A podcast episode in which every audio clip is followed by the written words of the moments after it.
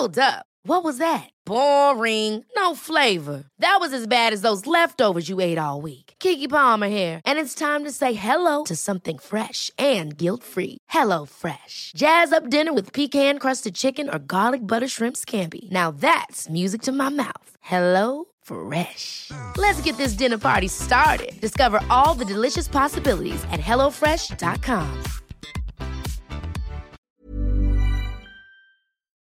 John Lomberg, colaborador de Carl Sagan y director artístico de Cosmos.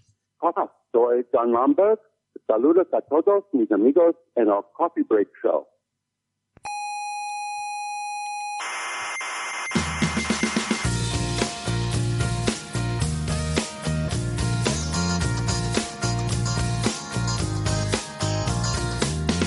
Aquí comienza Coffee Break, la tertulia semanal de la actualidad científica. ¿Qué pasa? que me he emocionado. ¿Pero por qué? Porque veros tan jóvenes y tan preocupados por la física me... No, no se preocupe. No, Me- no. me emociona. Pero no llores. Qué hermoso es ver a la gente joven divulgando.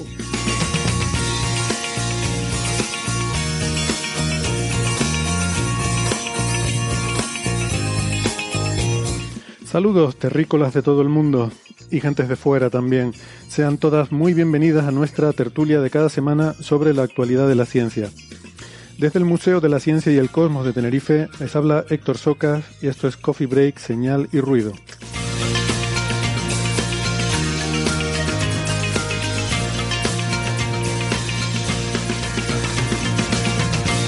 Hoy tenemos mucha astrofísica en el menú. Hablaremos de la actividad violenta de las enanas rojas y cómo afectaría a las posibilidades de que surja la vida en sus alrededores. Y de un nuevo tipo de planetas que quizás podrían existir y además incluso ser abundantes, los mundos oceánicos. Del lento enfriamiento de las enanas blancas, porque igual va a resultar que es más lento todavía de lo que imaginábamos. Y de una supernova que podría haber sido provocada por la caída de un agujero negro en el núcleo de la estrella. Y por último, no podía faltar la física teórica. Se ha publicado un nuevo estudio según el cual la teoría de cuerdas tiene problemas serios para describir un espacio de Sitter, que es el que creemos que conforma nuestro universo.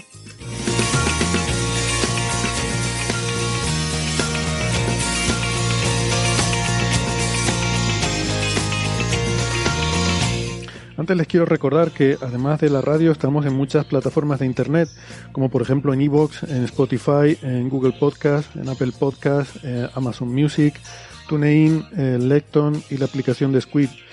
No dejen de suscribirse que no les cuesta nada y si no se podrían perder algún episodio y no queremos eso. Nuestra página web tiene toda la información con todos los artículos que comentamos cada semana, todas las referencias y además todos los episodios. Nos pueden seguir en redes sociales. perdón, olvidaba decir que la web es señalirruido.com, eh, todo junto y con ñ. Y como decía, nos pueden seguir en redes sociales. eh, nos pueden encontrar en Facebook, en Twitter y en Instagram. Y el club de fans que está en Facebook. Pueden contactar con nosotros, como digo, en las redes sociales para dejarnos sus preguntas, sus dudas, sus sugerencias, sus críticas o también escribirnos directamente a la dirección de correo oyentes arroba señalirruido.com.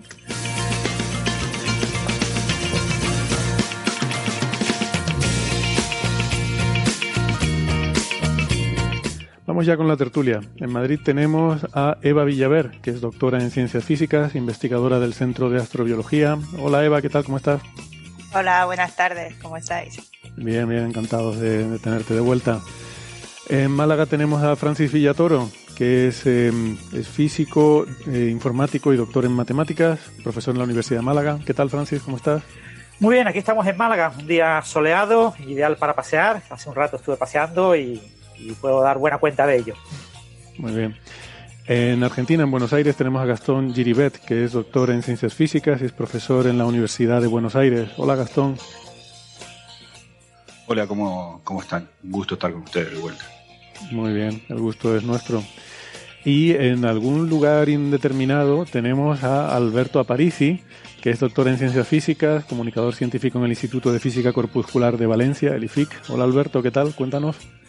Hola, hola, no es, está bien determinado el lugar, lo que pasa es que no es el lugar habitual. Estoy, eh, estoy en los Pirineos, en una escuelita de física, Bueno, es- de hecho es como la escuela eh, habitual de física de partículas en España. Se llama Taller de Altas Energías. Y estoy aquí porque me han invitado a dar una, una especie de tallercito de divulgación. Sábado por la mañana voy a coger a los estudiantes y los voy a torturar un poco para que me hagan un poquito de divulgación. De hecho, ya lo he hecho, ya les he mandado una lista de papers y les he dicho que elijan uno y que se lo lean. Y el sábado lo trabajaremos. El sábado les diré, pues ahora tenéis que currar, tenéis que escribir alguna cosa de divulgación. Y bueno, esto, esto está en, en, en Benasque, que es eh, provincia de Huesca y está pues en los Pirineos. Estamos altos, eh, hace una temperatura excelente. Los que estén en YouTube me pueden ver ya con mi bufanda. No porque haga mucho frío, hará como, no sé, 22 grados, pero yo es que no me fío. A mí, yo prefiero ponerme la bufanda por si acaso. Este, este sitio de Benasque, además, tengo que deciros que tiene, tiene un nombre como especial a nivel simbólico, porque es un, o sea, estamos como en un, podríamos, no es un palacio de congresos, es más bien como una infraestructura hecha para contener congresos científicos. Se llama el Centro de Ciencias Pedro Pascual. Contener, Y es para que no, se, que no se derramen de ahí. que no se salgan, ¿no? Exacto, para que no, para que no invadan a los ciudadanos de bien que viven en el exterior. y, y es, eh, a mí me, me gusta este nombre porque Pedro Pascual es como el fundador de la física teórica de partículas en España. O sea, ese, él estudió en Estados Unidos, vino a España y de él cuelgan, pues no todos, pero, pero sí muchos de los grupos de física de partículas que hay en España. Así que han elegido un nombre que yo creo que es simbólicamente representativo, ¿no? De hecho, tengo aquí un, un retrato de Pedro Pascual en la, en la habitación, un retrato muy grande. Está ahí vigilando, ¿no? Intimida un poco, supongo, de estar. Bueno, pues nada, al lío. Eh, les comunico, por cierto, que mm, eh, tenemos la, la grabación del programa abierta al público, aunque ahora mismo no hay público porque no, no lo había anunciado ni había dicho nada, se me había olvidado. Pero hoy, como ha bajado mucho, los números son muy favorables en cuanto a la incidencia de la COVID-19 en Tenerife y ha habido, eh, llevamos desde agosto con una bajada muy pronunciada de, de la incidencia, pues, eh, bueno, pues, pues vamos volviendo un poquito, recuperando las buenas costumbres. Y nada, les comunico que si alguien realmente tiene una vida muy triste y no tiene nada mejor que hacer eh, que venir a ver la grabación de Coffee Break, porque aquí es bienvenido y, será bien recibido y bien atendido. O sea que vamos a, como digo, a retomar esa costumbre de, de hacer la grabación a puertas abiertas, ya saben, en el Museo de la Ciencia y el Cosmos de Tenerife. Se pueden acercar por aquí cuando quieran. Coffee Break en el, en el primera línea de la lucha contra la tristeza. Si alguien tiene una vida triste, que venga a ver Coffee. Exacto. Bueno, yo, yo lo decía porque, hombre, imagino que la mayoría de la gente seguro que tendrá cosas mejores que hacer, pero, en fin. Eh, oye, el insomnio es una cosa muy, muy mala, ¿eh? Que, que solo el que, el que lo ha pasado sabe lo que es. Así que nada, aquí seguro que lo aburrimos hasta que se quede dormido enseguida. Y también les recuerdo, hablando de cosas del museo, pues ya he puesto a hablar de la casa, que tenemos la exposición de Cosmos, que ya le queda poquito, ¿vale? Si quieren, si quieren ver esa maravillosa exposición, pues que sepan que el último día es el 26 de este mes. Em, y luego ya, pues, pues nada, la desmontamos y la mandamos de vuelta las piezas a su, a su propietario, a John Lomberg. Así que, en fin, si están por aquí o tienen la oportunidad, no se la pierdan. Y nada, quería también mandar un saludo a los amigos que tenemos en México, que sé que hay gente que nos escucha desde allí. Eh, ha habido un terremoto bastante fuerte, también unas inundaciones, pues hemos, hemos tenido noticias bastante, bastante preocupantes, ¿no? De, de, de esa región en la que, como digo, pues tenemos, tenemos bastantes amigos y oyentes. Es nuestro episodio número 333. Esto tiene que significar algo, o sea, es como el 666 dividido por dos. Ah, no sé muy bien si es que ya somos medio demoníacos o qué, pero... Pues en, pues en YouTube has puesto episodio 332, ¿eh? No sé, no sé muy bien dónde está la errata, si es aquí o en YouTube, porque no llevo la cuenta. Pues me debo haber patinado entonces en un lado o en otro. Te lo digo en un En YouTube, momento. te has patinado en YouTube. No, es me- el episodio 333. No, me, he pe- me he patinado ahora. E- Es el 332, efectivamente. ¿Ves? Ya decía yo que no me sonaba. Me he equivocado totalmente. O sea, bueno, vale, pues nada, todavía no somos medio demoníacos. Entonces, pues será la Genial, tenemos unas, tenemos una semana. Genial porque tenemos una semana para organizar una fiesta. Entonces, Vale, vale. sí. Exacto, hay que organizar la semana que viene algo semidemoníaco, ¿no? Sí. O, sí. o semineroniano, porque lo que, lo que parece que dicen los expertos en lingüística es que ese 666 en realidad representa, cuando lo escribes con letras hebreas, que era como se escribían los números en hebreo, representan las letras N, R y N, y parece que es Nerón por la persecución de, judíos que realizó. O al menos es una de las hipótesis que hay, porque ya sabéis que el libro de la revelación es un libro muy difícil de interpretar y no, y no estamos seguros de si lo entendemos bien, pero esa es una posible opción. Mm, Entonces, o sea, debe ser el peor título de la historia, ¿no? Llamarlo libro de las revelaciones, un libro que dos mil años no se sabe lo que dice. Yo creo que es lo más habitual en los libros de revelaciones en general. Muy bien revelado no está, ¿no? Exacto, yo creo que lo más habitual cuando la gente se pone ese título es que no revele nada. Bueno, eh, llamaradas en enanas rojas. Eh, hemos hablado muchas veces sobre las enanas rojas y el mal carácter que tienen. Estrellas muy violentas son algunas de ellas son totalmente convectivas, las que tienen menos de 0,35 veces la masa del Sol. Son estrellas totalmente convectivas y además hace un par de episodios estuvimos hablando de lo que es la convección y la importancia que tiene en la generación de campo magnético. Eh, ya saben que la actividad, tanto en el Sol como en las estrellas, tienen esa actividad violenta con erupciones, fulguraciones, eyecciones de masa coronal, etcétera, y todos esos son fenómenos eh, provocados por el campo magnético eh, y su interacción con el plasma de, de que está compuesta la estrella y que esas inestabilidades eh, en, el, en, el, campo magnético dan lugar a estas grandes erupciones, ¿no? Y hemos contado alguna vez que en el caso del sistema solar hemos descubierto recientemente que eh, lo que pasó con Marte, que básicamente que, era un mundo que al principio eh, tenía condiciones muy aptas para la vida, pero que las perdió muy rápidamente debido a, que su atmósfera fue mm, erosionada, fue arrancada por la, virulencia de la actividad solar. Entonces, bueno, pues uno de los grandes debates que hay eh, ahora mismo en astrofísica es qué pasa con las enanas rojas, porque son estrellas súper interesantes porque hay muchísimas, son las estrellas con diferencias más abundantes, eh, además son estrellas muy longevas, eh, bueno, eso también influye en que sean las más abundantes, pero, pero bueno, además es que se, forman muchas y además son muy longevas, ¿vale? Con lo cual son muy, muy abundantes. Y claro, eh, si pensamos en la habitabilidad de los planetas que circundan estas estrellas, tenemos que pensar que son planetas que están muy cerca de la estrella. La zona de habitabilidad de una enana roja está muy cerca de la estrella. Entonces, si va a tener niveles de actividad con esas llamaradas y esas fulguraciones que son miles o decenas de miles de veces más potentes que las del Sol, y además los planetas están mucho más cerca, los planetas interesantes, los que estarían en zona de habitabilidad, pues queda la duda de si realmente puede darse la vida en esos planetas, ¿no? Y me alegro de que esté Eva con nosotros porque eh, justamente el, todo lo de, bueno, eh, trabaja en un sitio que se llama el Centro de Astrobiología, o sea que este es uno de los de las preguntas importantes, ¿no? Estamos descubriendo muchísimos planetas en torno a enanas rojas. La estrella más cercana que tenemos es una enana roja, tiene por lo menos un planeta en zona de habitabilidad, el famoso Próxima B. Y todas estas preguntas son muy pertinentes y muy acuciantes, ¿no, Eva?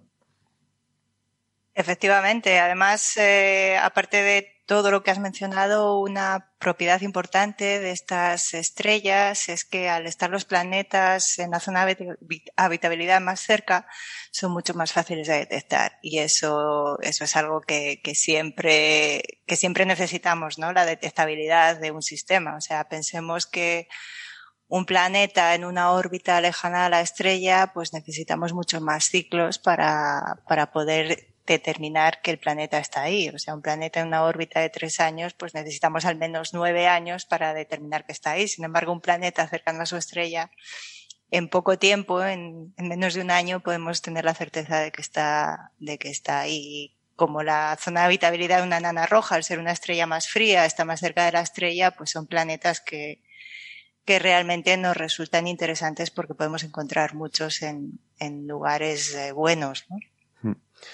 Pues lo interesante estos días es que ha salido, bueno, estos días no, salió realmente el 5 de agosto el, preprint en la, en la revista Monthly Notices of the Royal Astronomical Society, un artículo eh, en el que mm, hacen un estudio de superfulguraciones eh, gigantes en estrellas de estas totalmente convectivas, de estas que estamos hablando, enanas rojas, con una actividad muy potente.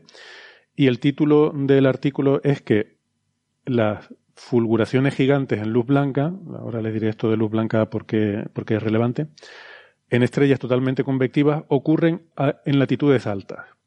Eh, o sea, el, título del artículo es básicamente la conclusión. No te deja, te hace un spoiler. No, hace falta que lo leas. Ya lees el título y te dice el asesino era el mayordomo. Bueno.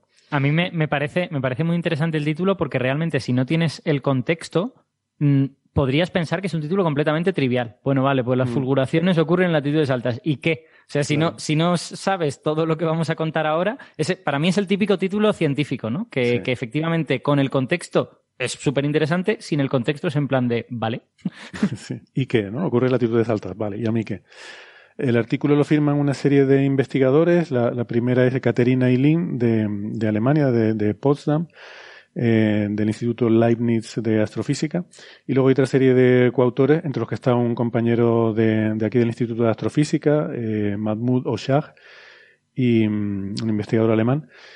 Um, y bueno, pues quizás eh, Eva nos lo pueda eh, contar con, con, cierto detalle, ¿no? Pero lo que hacen es un análisis intentando mirar en, en, un conjunto muy grande de estrellas para buscar eh, estas superfulguraciones y, tratar de ver, pues como dice el, el, artículo, el título, en qué latitudes ocurren y llegar a la conclusión de que son latitudes altas, ¿no?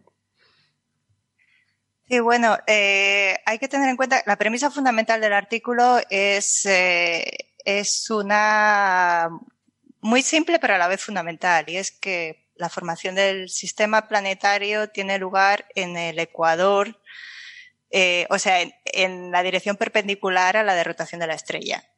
Entonces, en ese sentido, que ocurran esas fulguraciones a altas latitudes o bajas latitudes sí es importante para la habitabilidad. Pensemos que si tenemos un sistema planetario eh, que no está, que no es perpendicular al eje de rotación de la estrella, ahí, pues, las fulguraciones nos fríen igual el sistema planetario. O sea, que la premisa, esta premisa es importante.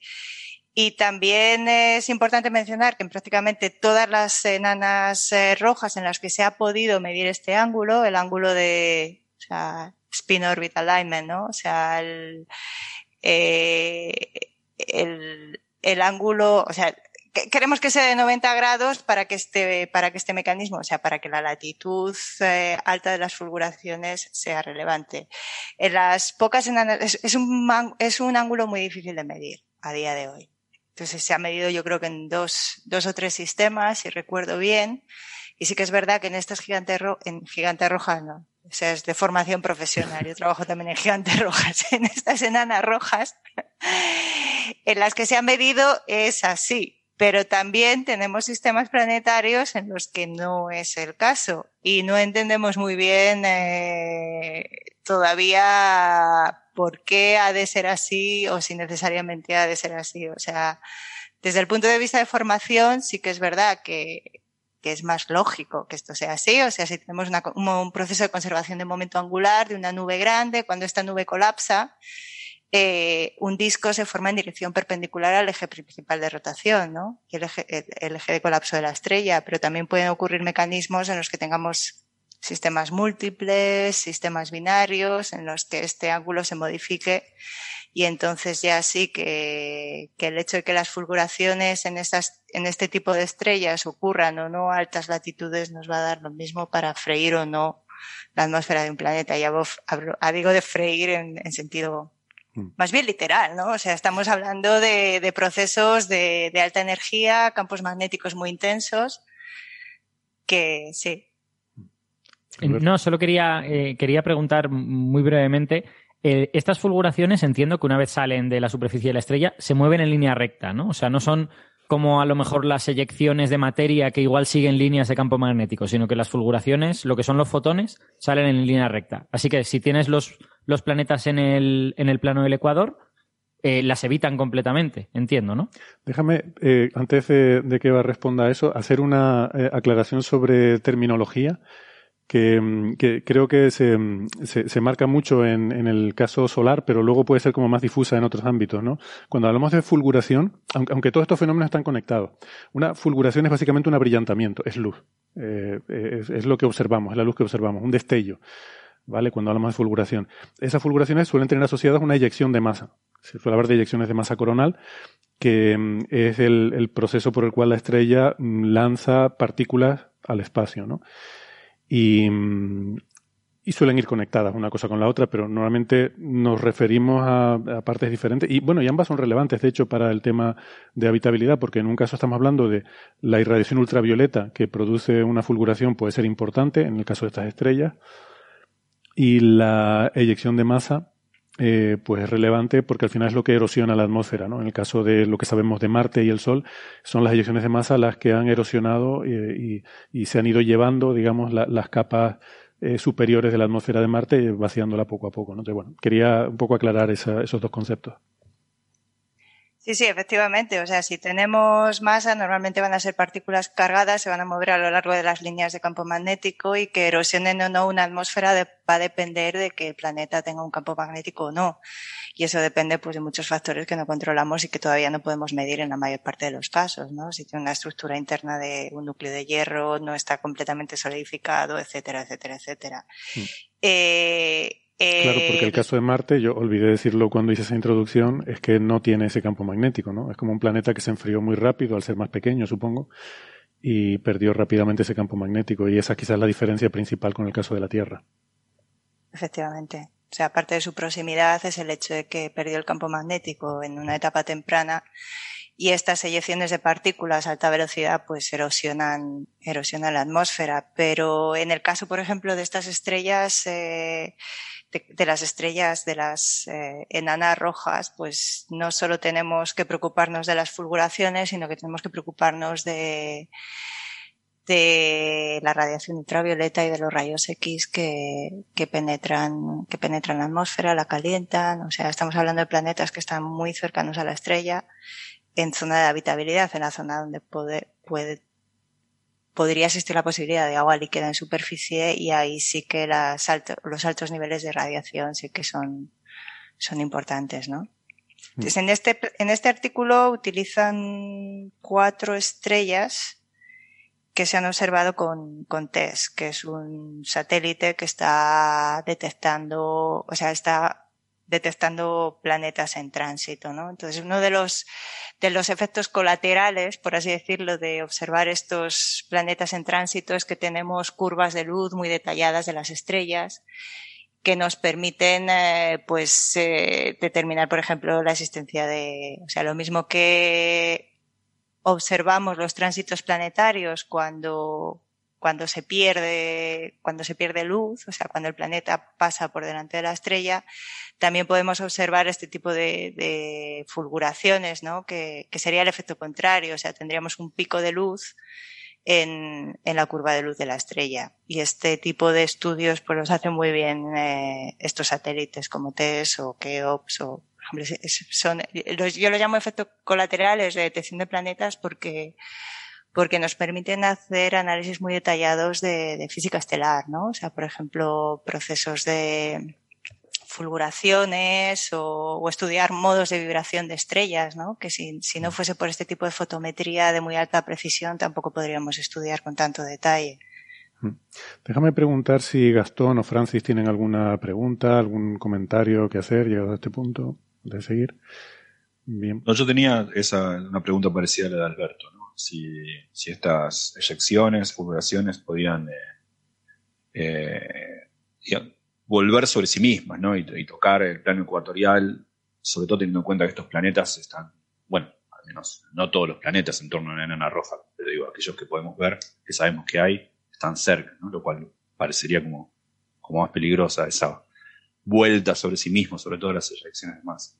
Pero un poco eh, a, a, lo mejor te da la, la eyección a, a, la ida y luego la vuelta otra vez, ¿no? Claro, Según claro. cómo sea ese bucle de campo Pero magnético. bueno, está un poco respondido con lo que explicaba Eva sobre, sin saber demasiado lo que pasa con los campos magnéticos de esos planetas, es difícil saber cuán protegidos están. Mm. Sí, yo quería, yo eh, quería hacer un comentario sobre esto de la habitabilidad, que además creo que en algún aspecto abundaremos en ello cuando ahora hablemos de los mundos iceánicos, estos, iceánicos con H, eh, que es que eh, la, estimar la habitabilidad de un mundo depende de tantos factores que, eh, o sea, tratamos de controlarlos, pero es muy difícil. O sea, yo me estaba imaginando ahora, vale, imaginemos un planeta que realmente estuviera bañado por estos rayos X y estos rayos ultravioleta. Es total y completamente imposible que surja la vida. Y bueno, lo piensas y dices, pues hombre, dentro de cuevas, dentro de cuevas cerca de, cerca de la entrada de la cueva, que le dé algo de luz y pueda haber fotosíntesis, pero que eh, apantalle gran parte de esos rayos, pues a lo mejor sería posible, ¿vale? Sí, tendría como un espacio muy limitado para que surgiera la vida. Pero ya sabemos que una vez surge, pues a lo mejor se convierten en trogloditas y empiezan a vivir dentro de la cueva un poco desconectado. En las paredes. Exacto. No, que lo que quiero decir es que eh, siempre pensamos en que pueda haber vida en la superficie de un planeta, de un planeta que quizás se parezca a la Tierra y todo esto, y en realidad si nos imaginamos situaciones un poquito más retorcidas, un poquito menos favorables, la vida no está descartada, solo simplemente lo tiene un poco más difícil. Bueno, piensa en A mí no me Europa y en engañas. Célado, ¿no? A mí, a mí Claro, no me engañas, exacto. Alberto. Vos estás escribiendo algo. pues la verdad es que no, no estoy escribiendo nada, pero, pero si tuviese tiempo infinito a lo mejor lo haría. Deberías, deberías. ¿Quieres comentar Bueno, algo, Eva, a ese respecto? Sí, en la línea de lo que ha dicho Alberto, ¿no? Que de hecho hay, o sea, aparte de que eso sea, sea cierto, ¿no? O sea, que, que al final las condiciones de habitabilidad son un marco, ¿no? Un marco teórico de trabajo, ¿no? Que intentamos que sea lo suficientemente amplio para que tenga diversidad y que lo cubra todo, pero obviamente el, el espacio de parámetros es infinito si pensamos en, en posibilidades infinitas de que surja la vida pero nos restringimos a un marco para no volvernos locos, ¿no? También. Y otra cosa, por ejemplo, en esta línea hay artículos que, que literalmente exploran la posibilidad de que la radiación ultravioleta actúe como, o sea, al provocar mutaciones, o sea, que eso sí sabemos que ocurre, al, al, al ser un, una- un agente mutante, pues que, y, y sabemos que la vida compleja requiere diversidad, o sea, no hay nada mejor que un agente mutante, ¿no? Para un agente que provoque mutaciones como la radiación ultravioleta para generar vida compleja. Entonces, en esos artículos hablan de, de la radiación ultravioleta como algo positivo para la vida, ¿no? O sea, a nosotros no nos viene bien porque ya estamos hechos, ¿no? Pero si no, estuviésemos, eso es, como ya estamos hechos, no queremos que nos cambien ni que nos maten, ¿no? Pero si no estuviésemos hechos, a lo mejor un agente como la radiación ultravioleta sería bueno, ¿no? Cuando, cuando ya tienes un filete al punto, Sí, cuando pero- ya tienes un filete al punto no quieres que se te queme, ¿no? Pues es Claro. un poco esto. Lo de agente mutante me ha encantado. Eso, eso no está muy explotado en, en la ciencia ficción. Eh, Eso es porque tú no has leído demasiado de las tortugas ninja, perdona, pero sí. Si hubieras leído cómics de las tortugas ninja y está explotadísimo. Y La con, es que y con mucho no. consecuencias hilarantes. Pero sí que es verdad que hay muchos parámetros que son desconocidos, ¿no? Sobre esto de la habitabilidad, porque cada vez se está discutiendo más cosas. ¿El planeta tiene campo magnético o no? Pues no tenemos ni idea. Y esa puede ser la diferencia entre un Marte o una Tierra. Ahora, eh, no sé, se ha discutido mucho estos mundos que están en acoplamiento de marea, que siempre dan la misma cara. Bueno, pues eso en principio es malo, pero claro, si tiene una atmósfera densa puede tener vientos que redistribuyan el calor por la superficie, entonces sí tendría una zona habitable. Vale, pues ya dependemos de la atmósfera, de qué tipo de atmósfera tenga, etcétera. Eh, ahora estamos viendo aquí que, claro, es que la actividad de la estrella puede ser letal. Bueno, no, pero es que resulta que está en latitudes altas. Pero como decía Eva, pero si está inclinada la rotación de la estrella, pues puede que le afecte, puede que no. De nuevo, no sabemos en la mayoría de los casos cuál es la orientación de la rotación de la estrella con el plano orbital. O sea que hay muchísimas incertidumbres, incluso si nos restringimos a la definición clásica de habitabilidad. Dejamos de lado lo que yo llamo la habitabilidad joviana, que es la de Europa y Encélado, y la habitabilidad oceánica esta que hablaremos luego. O sea, hay como otras habitabilidades que, que son quizás un poco más exóticas, pero incluso dentro de la clásica mm, hay muchos parámetros que no conocemos y que son importantes, además de la distancia de la estrella, para determinar si, si un planeta puede, puede darse las condiciones para la vida o no. Y además eso no es continuo siempre, sino que hay planetas que al principio no eran habitables y luego sí lo fueron, porque las, las situaciones han ido cambiando, ¿no? Sobre todo por evolución estelar, pero puede haber otras razones por las que cambie, o perderla, como el caso de Marte, que lo fue y dejó de serlo, o Venus, que también parece que lo fue y dejó de serlo, ¿no? O sea que, que es muy, es muy complicado todo esto. Eh, em, el, el tema de. Quería hacer un comentario también sobre esto de las fulguraciones en luz blanca, ¿no? Y que, como decía Eva, se pueden ver en estas observaciones de satélite porque hace fotometría de muchísima precisión, que es para lo que están estos satélites, para detectar planetas, pero como daño colateral puedes también estudiar la fotometría de la estrella, ¿no? Eh, y eso me parece muy interesante.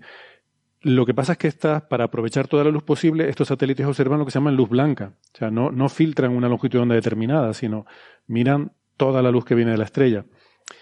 Y en el caso del Sol, las fulguraciones no se suelen ver en luz blanca, se suelen ver en un filtro muy estrecho, una longitud de onda dada, tienes que mirar una línea espectral determinada para poder ver una fulguración. En luz blanca son muy raras, son las más bestiales.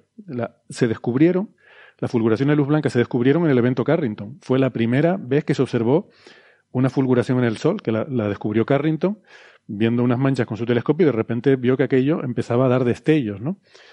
Sin filtros ni nada, en luz blanca. O sea, filtros neutros para, para evidentemente, para no quedarte ciego, pero eh, viendo en luz blanca. Y eso es porque requieren mucha energía, o sea, requiere que son emisiones térmicas, las de una fulguración de luz blanca. Entonces tienes que calentar mucho material, mucho, y, eso requiere mucha energía normalmente. Em, en el caso entiendo, entiendo que si es térmico, quiere decir que si ocurre en, un, en una estrella como el Sol, estás calentando esa zona de la superficie a lo mejor 5.000 grados más de lo que está el resto de la superficie o algo así, ¿no? Sí, Porque una estrella... menos esa cantidad, sí. Una estrella blanca tiene una temperatura de igual 10.000 o 12.000 grados y el Sol tiene 5.000. 5.000 y pico, 5.700, pues sí, lo calienta 5.000 más. No, no exactamente la superficie, suelen ocurrir más arriba, en, zonas más altas, ¿no? Por encima de la superficie. Y, y es un destello, no, no, lo comentamos mucho, pero suele durar, pues, unos segundos la fase de, en la que se produce el abrillantamiento, unos minutos que se va extendiendo espacialmente, ¿no? Por, por, va cubriendo un área más grande y luego durante, mm, no sé, 20 minutos o incluso horas, eh, tiene un decaimiento exponencial esa, esa, ese abrillantamiento, ¿no? O sea, se, se abrillanta muy rápidamente y luego decae exponencialmente. Ese es el perfil de una, de una fulguración. Bueno, pues las del Sol, incluso estas como el evento Carrington, comparadas con la propia luminosidad de la estrella, no son nada, no, no son detectables. O sea, los instrumentos que tenemos midiendo la luminosidad total del Sol, que eso se hace desde el espacio, no ven las fulguraciones, ni siquiera el evento Carrington, ni siquiera las, las llamaradas de luz blanca, porque es muy pequeña comparada con la luminosidad de la estrella. Las que ellos están buscando aquí son del orden del 20% del brillo de la estrella. O sea, esto es una salvajada. Eh, todo esto que he estado contando, me ha alargado mucho, perdón, es para decir que estas fulguraciones son una barbaridad. Las más grandes que hay en el Sol, las del evento Carrington, no son detectables y ellos están buscando el 20% del brillo de la estrella. O sea, imagínate que de repente la estrella se vuelve un 20% más brillante porque ha pegado un pepinazo. Ese es el tipo de salvajada que ocurre en estas estrellas. Em, Héctor, ¿puedes elaborar un poco en cuanto a eso de que no son detectables? Porque quiero decir, si Carrington lo vio, debe de ser que sí son detectables. Claro, pero él está mirando con telescopio en un campo pequeño en una ah. zona de unas manchas y tal. Lo que digo es que dentro del contexto de toda la luminosidad solar, si, si tú tienes un instrumento para medir toda la luminosidad solar con una presión de 10 a la menos 4 o algo así, que es lo que se mide, pues eh, dentro de ese total, la energía que, que libera la, la, o sea, el brillo que produce esa llamada comparada con todo el Sol está por debajo de ese umbral de detección. Mientras que aquí estamos hablando de 20%. Y, tengo una pregunta eh, relacionada con campo magnético que igual eh, a Héctor le, resulta más cercana, que es, em, eh, quiero decir, estas fulguraciones están relacionadas con lugares en donde se concentra mucho el campo magnético, ¿no? O sea, están relacionadas con el campo magnético de la estrella.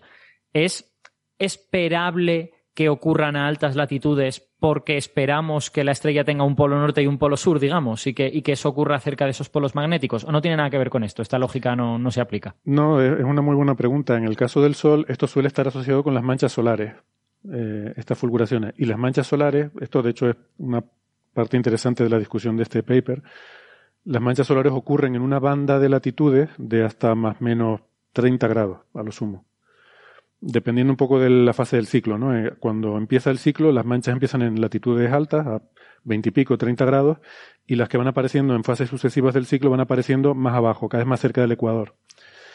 Y, pero eso es por la dinamo que opera en el Sol, la genera así. No, no entendemos muy bien por qué, pero ocurre así, es una ley empírica. Pero estas estrellas, su dinamo es bastante diferente. De hecho, como decía, son totalmente convectivas. Y se ha visto que algunas de estas estrellas, lo hemos comentado alguna vez en, aquí en Coffee Break, pues se ha visto que tienen sus manchas en, en los polos. En vez de tenerlas cerca del ecuador, las tienen directamente en los polos. Eh, y esto puede estar relacionado con esto que comentamos en este paper, de que ocurran en latitudes altas, ¿no? Pero sí, están relacionadas con las manchas. Y, Qué guay. Sí, sí, bueno, también eh, en esa línea, en el Sol hay rotación diferencial, en estas estrellas la rotación diferencial es despreciable, ¿no? Entonces, eso también da un, una idea de que el mecanismo de generación es diferente de generación del campo magnético, ¿no? Mm. Bien, pues eso, en, en, a mí me, es que me alucina mucho el hecho de que estos satélites como Kepler, ya en Kepler se veían también fulguraciones estelares en luz blanca y, aquí en TESS también, entonces para esta gente que estudia estrellas, pues le parecerá normal, pero, pero a mí me explota la cabeza cuando veo hablar de esto, ¿no? Que no solo se detecta, sino que además tienes un 20% de... Son las que buscan, ¿no? Los criterios, ellos, ellos buscan...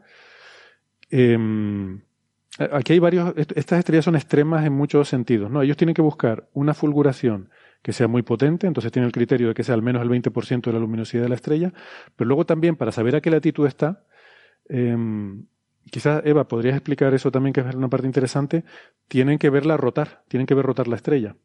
Entonces la estrella tiene que rotar eh, en el tiempo en el que tienes la fulguración, que como digo, en el caso del Sol son unas horas. O sea, la estrella tiene que rotar muy, muy rápido para tú ver la fulguración aparecer y desaparecer por lo menos un par de veces en el disco. Y eso implica que nos estamos yendo a estrellas que rotan entre 3 y 8 horas de periodo de rotación. El del Sol es un mes. ¿vale? El Sol tiene un periodo de rotación de 28 días. Estas son estrellas que son un poco más pequeñas, pero un poco, y rotan en 7-8 horas. Es una barbaridad de rotación. O sea, es una barbaridad de rotación, una barbaridad de fulguración. Todo es una barbaridad de esto para mí. Claro, por eso de todos los miles de estrellas que observa TESS, que son otra barbaridad, no, no me acuerdo ahora, pues al final se quedan con cuatro porque cuando pones estos criterios tan, tan estrictos, y al final te quedas con cuatro, ¿no? Eran eh, cuatro superfulguraciones que analizan en detalle, ¿no? Y también recordar que el Sol es una estrella que no es una estrella activa. O sea, o sea, que, pero que, que, tuvo que tuvo su pasado, ¿no? Y en su pasado, pues eh, creemos que el Sol rotaba más rápido, era una estrella mucho más activa y tenía muchas, muchos más episodios de, de este tipo, ¿no? Entonces, las estrellas nacen como rotores rápidos y a medida que, van evolucionando, eh, fundamentalmente debido a la presencia de estos campos magnéticos y estas eyecciones de masa, pues van perdiendo con el tiempo momento angular. Entonces, eh, eh son estrellas bestias, como tú dices, Héctor. o sea, yo digo bestias, ¿no? En todos los sentidos, pero son, eh, son lo común cuando estamos hablando de estrellas jóvenes, ¿no? Y, Me gusta la forma de expresarlo, ¿no? El sol tuvo también su pasado, ¿no? Me suena como, como era punk en la movida madrileña, me suena, es, que, es que, es así, ¿no? O sea, ahora vemos el sol. Tuvo su pasado tumultuoso. vemos el sol con una dinamo muy tranquilita, con una velocidad de rotación lenta, con pocos episodios de estos de, fulguración. Dice, no, es que las fulguraciones en luz blanca, ¿no? Como dice esto, pero bueno, es que el sol ha tenido, o sea, ya tiene 4.500 millones de años, pero ha tenido su pasado. O sea, es una estrella madurita, ¿no? Sí, al principio era más activa, ¿no? Bueno, como nos pasa a todos, por otra parte. Eh, cuando de, joven era más activa y con el tiempo se va, se va reduciendo su rotación. Hay algo que yo no, hay una cosa que se ha observado, ¿no? Y que no, a mí me, resulta muy sorprendente y no, no, sé si está explicado o no, que es el hecho de que muchas de estas enanas rojas eh, mm, se, se observa que esa disminución de la rotación con la edad eh, ocurre menos que en el caso de estrellas como el Sol. Y a mí me ha resultado eso un poco sorprendente, ¿no? Porque al fin y al cabo es un fenómeno magnético y estas estrellas son muy, muy magnéticas. Eh, pero no sé, no sé si tendrá que ver con que en el caso del Sol realmente lo que se ha frenado es la parte más superficial, la parte convectiva, que solo es el veintipico por ciento exterior. Entonces no es, no es lo mismo frenar toda la masa, que está sobre todo concentrada hacia el centro, eh, el, Sol, su, su, núcleo gira mucho más rápido, gira tres veces más rápido. Entonces, mientras que estas estrellas, el campo magnético abarca toda la estrella, entonces tendrías que frenar toda la masa de la estrella y tiene más inercia, y a lo mejor es más difícil frenar toda la estrella que solamente la, la parte exterior, como el caso del Sol. No sé si vendrá por ahí el tema o, no tendrá nada que ver, es un poco aquí elucubrando yo sobre esa, ese tema que me tiene un poco, un poco descolocado, ¿no? Pero bueno, eh, volviendo a este paper, es muy, es muy impresionante y no sé hasta qué punto eh, está bien establecido esto, ¿no? El hecho de que, a ver, la forma en la que sacan la latitud de una fulguración a partir de la rotación eh, tiene que ver con que, según la estrella rota, pues la fulguración aparece, ¿no? Por un lado al rotar, cruza delante del disco y luego desaparece al ponerse por el otro lado, ¿no? Entonces, según en qué latitud está, la forma en la que aparece y desaparece es diferente en la curva de luz. Eh, y eso para entenderlo tienes que imaginarte la estrella que está un poquito inclinada hacia ti, eh, como si estuvieras viendo un poco del polo norte. Entonces, claro, si aparece en una latitud muy alta, pues tú ves que siempre, mm, al, girar, siempre tienes visible la fulguración, ¿no? Entonces gira y tú siempre la estás viendo. Pero si está en una latitud más baja, pues aparece por un lado, cruza todo el disco y luego se pone por el otro. Esa es una, una forma, pero como muy. Eh, un, caso muy sencillito, ¿no? En general tiene que ver con eso, con la forma en la que aparece y desaparece. Es diferente según a qué latitud está. Entonces ellos hacen muchos modelos eh, sintéticos en los que ponen una esfera con una fulguración a rotar y le dan vueltas y eso lo comparan con lo que se observa, ¿no? Y entonces de esas plantillas pues se quedan con la que ajusta bien una latitud. Y no sé, me sorprende que haya suficiente información en esa curva de luz como para poder sacar todo eso, esa información de latitud. Eh, por supuesto. Sí, yo, supongo que, la idea que has comentado ahora, ¿no? que uno esperaría ver, como el decaimiento es exponencial, uno esperaría ver un pico, de repente no ver nada, ver otro pico más pequeño, no ver nada, otro pico más pequeño, y tienes aquí como pulsos, ¿no? como pico más alto, más bajo, y la caída de la amplitud de eso es exponencial. Sin embargo, lo que ellos observan aquí es que parece que sube la exponencial, baja y oscila. Hmm. Como que vas oscilando con esa envolvente exponencial. Al ver la, oscilación, dices, pues en ningún momento ha desaparecido eh, el brillo. El brillo se ha hecho, se ha podido hacer más pequeño, por eso ha decaído, pero ha vuelto a levantarse porque se ha vuelto a hacer más grande, porque está rotando. El brillo no desaparece nunca. Si estuviera en el Ecuador, eh, desaparecería durante mucho tiempo. Toda la hmm. parte que está detrás y no es visible, ¿no? Y supongo que eso es la, la interpretación clave en el artículo, ¿no? Eh, las curvas de puntos sí parece que se ve eso, no, no es necesario imaginarse mucho para ver el modelo en la propia curva, ¿no? Sí, el ajuste es bueno, ¿no? A lo que voy es al nivel de degeneración, o a la barra de error, digamos, de cuántas cuántas latitudes son compatibles con cada uno de estos, pero bueno, ellos lo calculan también, o sea, lo, sacan de aquí, pero claro, es, es con ciertas hipótesis, ¿no? Por ejemplo, Eva mencionaba la rotación diferencial, que aquí la, la ignoran. Em, suponen que no hay, porque bueno, estas estrellas mm, supuestamente tienen menos rotación. Rotación diferencial es que rota más rápido el ecuador que los polos. ¿Vale? Y, pero bueno, mm, eso te, no va a ser estrictamente cero y te va a producir un, cierto, eh, un cierto error, digamos, en la, en la determinación, ¿no? Pero sí, o sea, no, no se llega a desaparecer completamente porque la fulguración no llega a ponerse por el otro lado, pero sí que el brillo aumenta o disminuye según esté por la cara que te está dando a ti o por la otra cara. Si está un poco inclinada, aunque esté por la otra cara, tú puedes verla, pero la ves menos, tienes menos por, efecto de proyección, ¿no? Esto es muy difícil de explicar eh, en la radio, pero se ve muy bien en esquemitas, ¿no? bueno, no sé, pues está, y, claro, y al final la conclusión es esa, ¿no? Que, que son latitudes altas en las que en las que hay estas, estas fulguraciones y por tanto, claro, está hay gente que trabaja en astrobiología y les gusta que, que sean latitudes altas y que no afecte demasiado a la habitabilidad, ¿no? Es un poco el mensaje que intentan dar, es decir, bueno, no es tan, no son tan letales, ¿no, eh, Eva? Sí, a ver, un poco en contexto, uno de los argumentos más fuertes que hay eh, vamos a decir, contra la búsqueda de planetas habitables en, este tipo de enanas rojas es precisamente el hecho de que son estrellas eh, muy activas, estrellas que tienen campos magnéticos muy fuertes y que tienen muchísimos de estos flares, ¿no? O sea, de estas, eh, estas eyecciones. Entonces, eh, un artículo que con observaciones detalladas en fotometría de alta precisión determina que, que, vale, que sí, que hay fulguraciones que son muy energéticas, pero que están en los polos, en los polos de, o sea, pues, eh, pues es un artículo que tiene, que tiene impacto en, en, en, argumentar eh, precisamente esto, ¿no? De, pues bueno, pues puede que no sea un problema, ¿no? Eh, la habitabilidad y este tipo de fulguraciones alrededor de estas estrellas, ¿no? siempre y cuando, volvemos a lo mismo, el plano orbital eh, sea perpendicular al de rotación de la estrella. Hmm.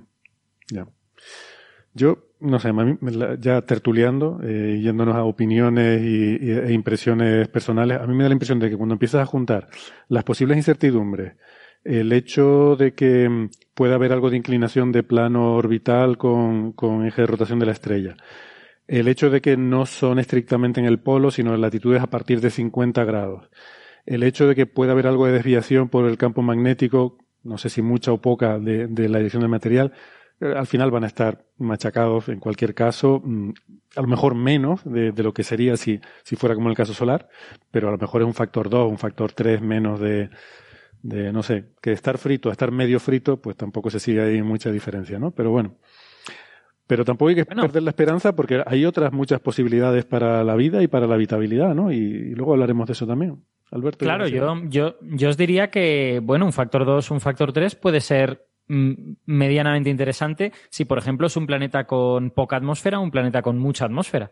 Si tenemos una supertierra con una atmósfera bastante más densa que, el planeta Tierra, pues a lo mejor el hecho de tener mucha atmósfera le puede proteger de ese factor adicional, ¿no? Eh, no lo sé. Bueno, eh, ¿qué quiere decir? Que hay un equilibrio, ¿no? Que, que habría que ver en qué dirección tiran el resto de factores. Sí, cada caso sería diferente, ¿no? No es lo mismo un caso, como dices tú, una supertierra con una atmósfera densa que, yo que sé, un próxima B o lo que sea. Al final la clave yo siempre va a digo que, perdona. No, no, perdona, sí. Yo en este, en este tipo de discusiones siempre digo que, que si tenemos en cuenta los factores que han, que han sido necesarios para que la vida haya aparecido en la Tierra y que haya llegado al nivel de complejidad que ha adquirido con, no voy a decir con nuestra presencia, sino con la presencia, por ejemplo, de los neandertales, ¿no? de los elefantes, eh, hay, hay, tantos factores en contra y, y, y, a pesar de ello estamos aquí, ¿no? O sea, que la vida se abre paso, pongámosle de esa manera, ¿no? La vida se mm. abre paso y, y como todavía no la entendemos, pues vamos a dejar una puerta abierta a todo este tipo de posibilidades, ¿no? Sí, ya sabéis que si resucitáis a los dinosaurios, lo más probable es que las hembras se terminen convirtiendo en machos. La vida se abre camino. Esto sucede. bueno, eh, como última anécdota, me, gustaría nombrar que una vez más en este paper también se hace uso de los datos de Gaia, aunque no sea eh, donde está el spotlight, donde está el, foco, el, foco principal, pero aquí en la, en la trastienda, como siempre decimos, que hay una misión que ha apoyado a un montonazo de investigaciones en astrofísica. Y aquí pues también, también se usa, porque aunque sea TESS el que da las curvas de luz, etcétera, etcétera, pero para hacer la selección de estrellas, mm, para saber cuáles son enanas rojas y no gigantes rojas que están muy lejos, por ejemplo, acaban haciendo uso de los datos de Gaia para tener eh, una muestra adecuada de, de, lo que quieran tener. O sea que todo eso, bueno, no sé, me parece que vale la pena mencionarlo porque Gaia, siempre lo decía, esa misión que, que no iba a resolver un gran super problema, que iba a dar un titular súper espectacular, pero que, eh, bueno, el otro día lo comentamos, creo que una de las misiones que más papers, eh, o que a más papers ha contribuido, eh, porque proporciona una cantidad de datos que son útiles para muchísimas investigaciones. Bueno. Sí, sobre todo el punto clave es la, ciencia abierta, ¿no? La, ciencia abierta siempre produce mucho más publicaciones para los mismos datos. Que la ciencia no abierta, ¿no? Y, sí, pero, es el mejor ejemplo todas las misiones espaciales ya son ciencia abierta, ¿no? Y TESS también lo es, pero quiero decir que el objetivo de, Gaia no era resolver un problema concreto, sino medir con muchísima precisión mil millones de estrellas. Y, y, eso es útil para un montón de cosas, pero no es algo que tú puedas poner ¿no? en, un, en un titular o decir, bueno, lo, Gaia ha resuelto el problema de medir mil millones de estrellas con mucha precisión. Pues, bueno, pues, ¿y qué? ¿Y qué nos ha dicho eso? Bueno, pues no, resulta que hay muchísimas investigaciones que, que hacen uso de, de, ese, de esas medidas, ¿no? Que es importante también lo cuantitativo. A veces. Eh, sí. Efectivamente, pensemos que cualquier tipo de parámetro estelar que medimos, o sea, cualquier parámetro de una estrella en, en, absoluto depende de la distancia. Mm. Y si no tenemos la distancia, que es algo muy difícil de medir, no tenemos ni la luminosidad, ni, ni, el radio, por ejemplo. Entonces, cualquier determinación de cualquier parámetro estelar que requiera la distancia va a usar Gaia. O sea, Gaia siempre hace el trabajo sucio para todo. Y eso es, eh, eso es importante, ¿no? O sea, hacer el trabajo sucio, hablo de manera coloquial, ¿no? O sea, determinar la, distancia es una de las cosas más difíciles en astrofísica. Mm. Y históricamente ha sido una de las eh, grandes revoluciones. O sea, que sí que es verdad que no hay un problema concreto porque son todos los problemas los que soluciona Gaia. O sea, absolutamente todos. O sea, yo, por ejemplo, cuando trabajo en nebulosas planetarias, es que literalmente no sabemos a qué distancia están. Entonces, no podemos determinar muchos de los, de los, eh, o sea, la masa, la masa ya está. Pues depende de la distancia. Si no tenemos la distancia, no podemos determinar la masa está, no podemos determinar la masa inicial del progenitor. Con lo cual, absolutamente todo está ligado a una determinación precisa de algo que está haciendo Gaia. Así que, gracias, Gaia. Sí, yo os, yo os voy a, em, no sé, confesar que como, como divulgador a mí hay una cosa que me frustra un poco, que es eh, que hay ciertas cosas que claramente son súper importantes, pero no son eh, no son sexys. O sea, quiero decir, no, no, tienes, no tienes una manera de decir, fíjate en esta investigación que está haciendo este grupo, eh, porque seguramente cuando te cuente lo que está haciendo vas a decir, bueno, qué cosa tan árida, ¿no? Medir distancias o, hacer un mapeo de los genes de no sé qué bacteria. Y sin embargo, luego eso es extremadamente importante, porque esas bases de datos tan grandes son las que te permiten tener un contexto en el que tú luego haces ciencia de cosas que suenan mucho más bonitas, ¿no? Y, eso a mí me frustra, porque, porque a veces digo, de esto molaría hablar, y, no sé muy bien cómo enfocarlo para que pues le guste a mis jefes en la radio o, o crea que al público le va a interesar y todas estas cosas. Hmm. El problema que tiene la ciencia es que no tiene que ser sexy, que tiene que ser ciencia. Y claro, para la gente eh, cuando, o sea, al fin y al cabo, lo que hacen muchas veces últimamente los titulares periodísticos es, es sacar algo como el bombazo de, yo qué sé, lo de Venus, ¿no? El, de, eh, hay vida en la atmósfera de Venus. No, o sea, vamos a, vamos a tener cuidado porque la ciencia no es sexy, o sea, seamos realistas, o sea, sí que puede serlo, puede llegar a, o sea, a ver, llega cosas absolutamente fantásticas y maravillosas, pero el día a día no es, eh, no es eso. Y no tiene que serlo. O sea, si, si tenemos ese enfoque, vamos, vamos, vamos en la mala dirección, ¿no? Hmm. Claro, el otro día, por ejemplo, eh, hablaba, hablaba en la radio sobre eh, la transmisión de, de la COVID a través del aire, a través de gotículas, aerosoles y todo eso. Y bueno, uno, uno de los problemas experimentales que hay para estudiar eso es que no existe una máquina que tú puedas meter en una habitación y que esa máquina te diga, pues mira, en las gotas de tamaño no sé qué, encuentro no sé cuántas copias del virus. Sin embargo, en las de tamaño no sé cuántos, encuentro no sé cuántas otras copias. Y así puedes comparar dónde hay más virus y dónde hay menos.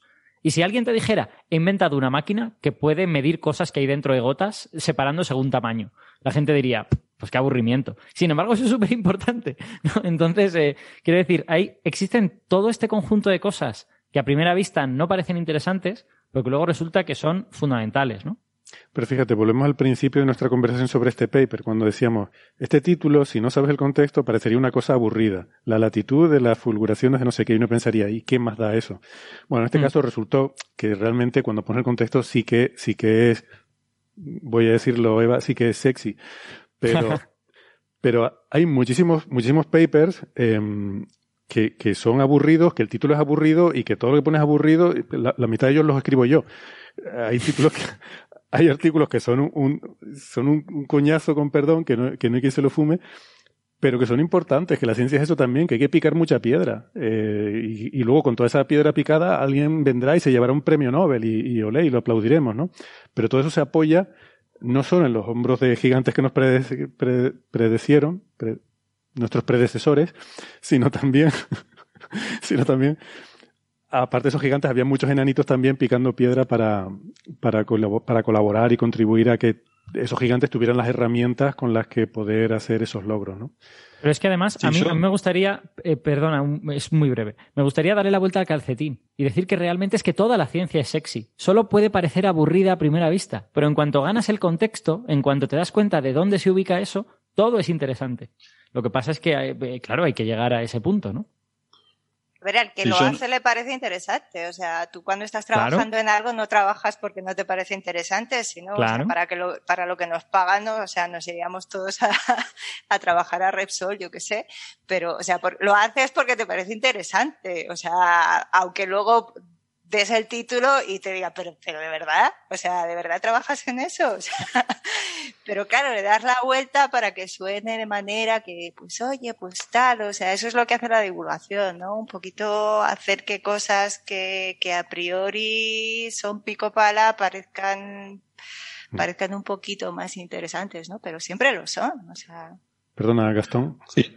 No, lo, que decía es que los tres adjetivos, ¿no? Interesante, importante y sexy son totalmente, son muy subjetivos, ¿no? Entiendo que hay, hay cierto, eh, cierto estudio de mercado, ya que Alberto hablaba de sus jefes, eh, la gente de los medios y ese tipo de cosas, pero también estoy de acuerdo con Eva que a veces el precio a pagar por lo que ellos creen que es atractivo para la gente es desvirtuar totalmente las noticias y, y hacer un, un mamarracho de cosas que ya per se serían interesantes si uno las contase bien.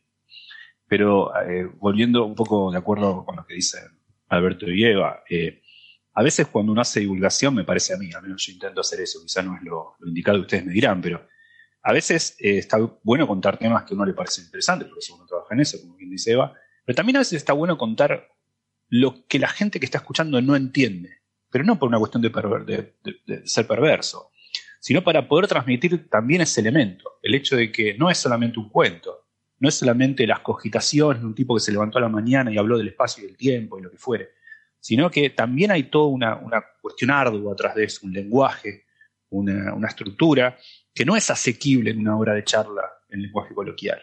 Eso también da cuenta de todo el trabajo que está atrás de, todo eso, de, lo que dice un poco Alberto, de esa parte, si se quiere, aburrida, tomando prestada esa palabra, ¿no? de, atrás de, de algo que luego cuando te lo cuentan de manera bonita, sin exagerar como los medios a veces, puede parecer muy lúdico, muy interesante, muy sexy, pero también está bueno transmitir esa parte, ¿no? Diciendo, bueno, ojo que atrás de acá hay alguien que sentó el traste, no sé, el culo, dicen ustedes, en una silla y se dedicó a calcular y hacer toda esa parte difícil, digamos. Sí, sí, sin duda. Bueno, pues lo dicho, a mí me gusta Gaia porque me parece que simboliza o representa un poco eso dentro de lo que son las misiones espaciales, que son lo más sexy, de lo más, de lo más tal, los grandes experimentos, las grandes colaboraciones. Pues oye, este es, uno que es como que en su modestia, eh, no, no tiene ese perfil mediático de estrella, de diva, pero, eh, pero ayuda a todo el mundo, ¿no? Entonces, en ese sentido, creo que me parece que juega un papel interesante de resaltar dentro de este ecosistema de los grandes proyectos que, que presentamos en la ciencia. Bueno, em, nada, llevamos una hora de programa, un tema, nos quedan otros cuatro, eh, pues nada, eh, hacemos el cálculo. Pero eso será después de la pausa para la publicidad. Eh, si nos están escuchando en la radio, nos despedimos aquí, pero si quieren escuchar las otras cuatro horas de programa, ya saben que las tienen en la versión del podcast. Nosotros vamos a hacer un descansito y volvemos enseguida. Hasta ahora. chao. chao.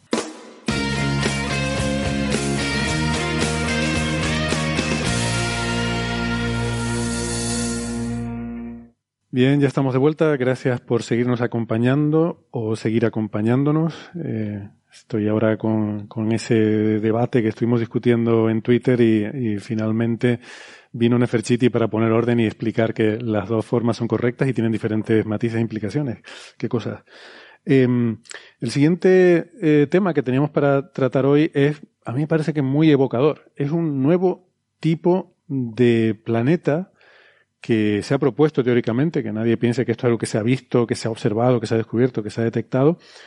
Em, es una propuesta que hacen unos investigadores de la Universidad de Cambridge de un, tipo de planeta que está en ese rango intermedio, un poco misterioso e interesante, por ende, que es los que no tenemos en el sistema solar. Eh, que es que cuando hemos empezado a detectar masivamente exoplanetas, pues hemos visto que hay toda una serie de planetas entre las supertierras y los mini Neptunos que aquí no tenemos. Nosotros en el sistema solar tenemos planetas pequeños rocosos cerca del Sol y planetas gigantes gaseosos lejos. Y resulta que ahí en medio vemos en otras estrellas que hay muchos más planetas en ese rango, ¿no? Y entre ese rango que se han, se han encontrado cosas interesantes como el, valle este de Fulton, el, gap de masas que se llama, un sitio, una, un rango de radios y masas que parece que, que está poco poblado. Eh, hay estos eh, planetas, estos mundos oceánicos de los que se ha hablado mucho, que son planetas que tienen una cantidad significativa de su masa en forma de agua, o sea, tienen unos océanos masivos, enormes, planetarios, no como la Tierra. O sea, cuando digo cubiertos de agua no me refiero como la Tierra que está cubierta tres cuartas partes de agua, pero, pero eso es una capita muy superficial, es pintura. ¿Vale? El, grosor del agua en, la Tierra, de los océanos, es ridículamente delgado comparado con el planeta. Estos mundos oceánicos realmente tienen un grosor de océano que es comparable al del propio planeta, ¿no? O sea que realmente muchísimo. Y ahora eh, a estos autores se les ha ocurrido que no solo hay otra posibilidad de, mundos que podrían existir en ese rango, que son, que son teóricamente posibles, sino que además, eh, según ellos concluyen en este artículo, deberían ser relativamente abundantes y además muy interesantes para la astrobiología, Eva.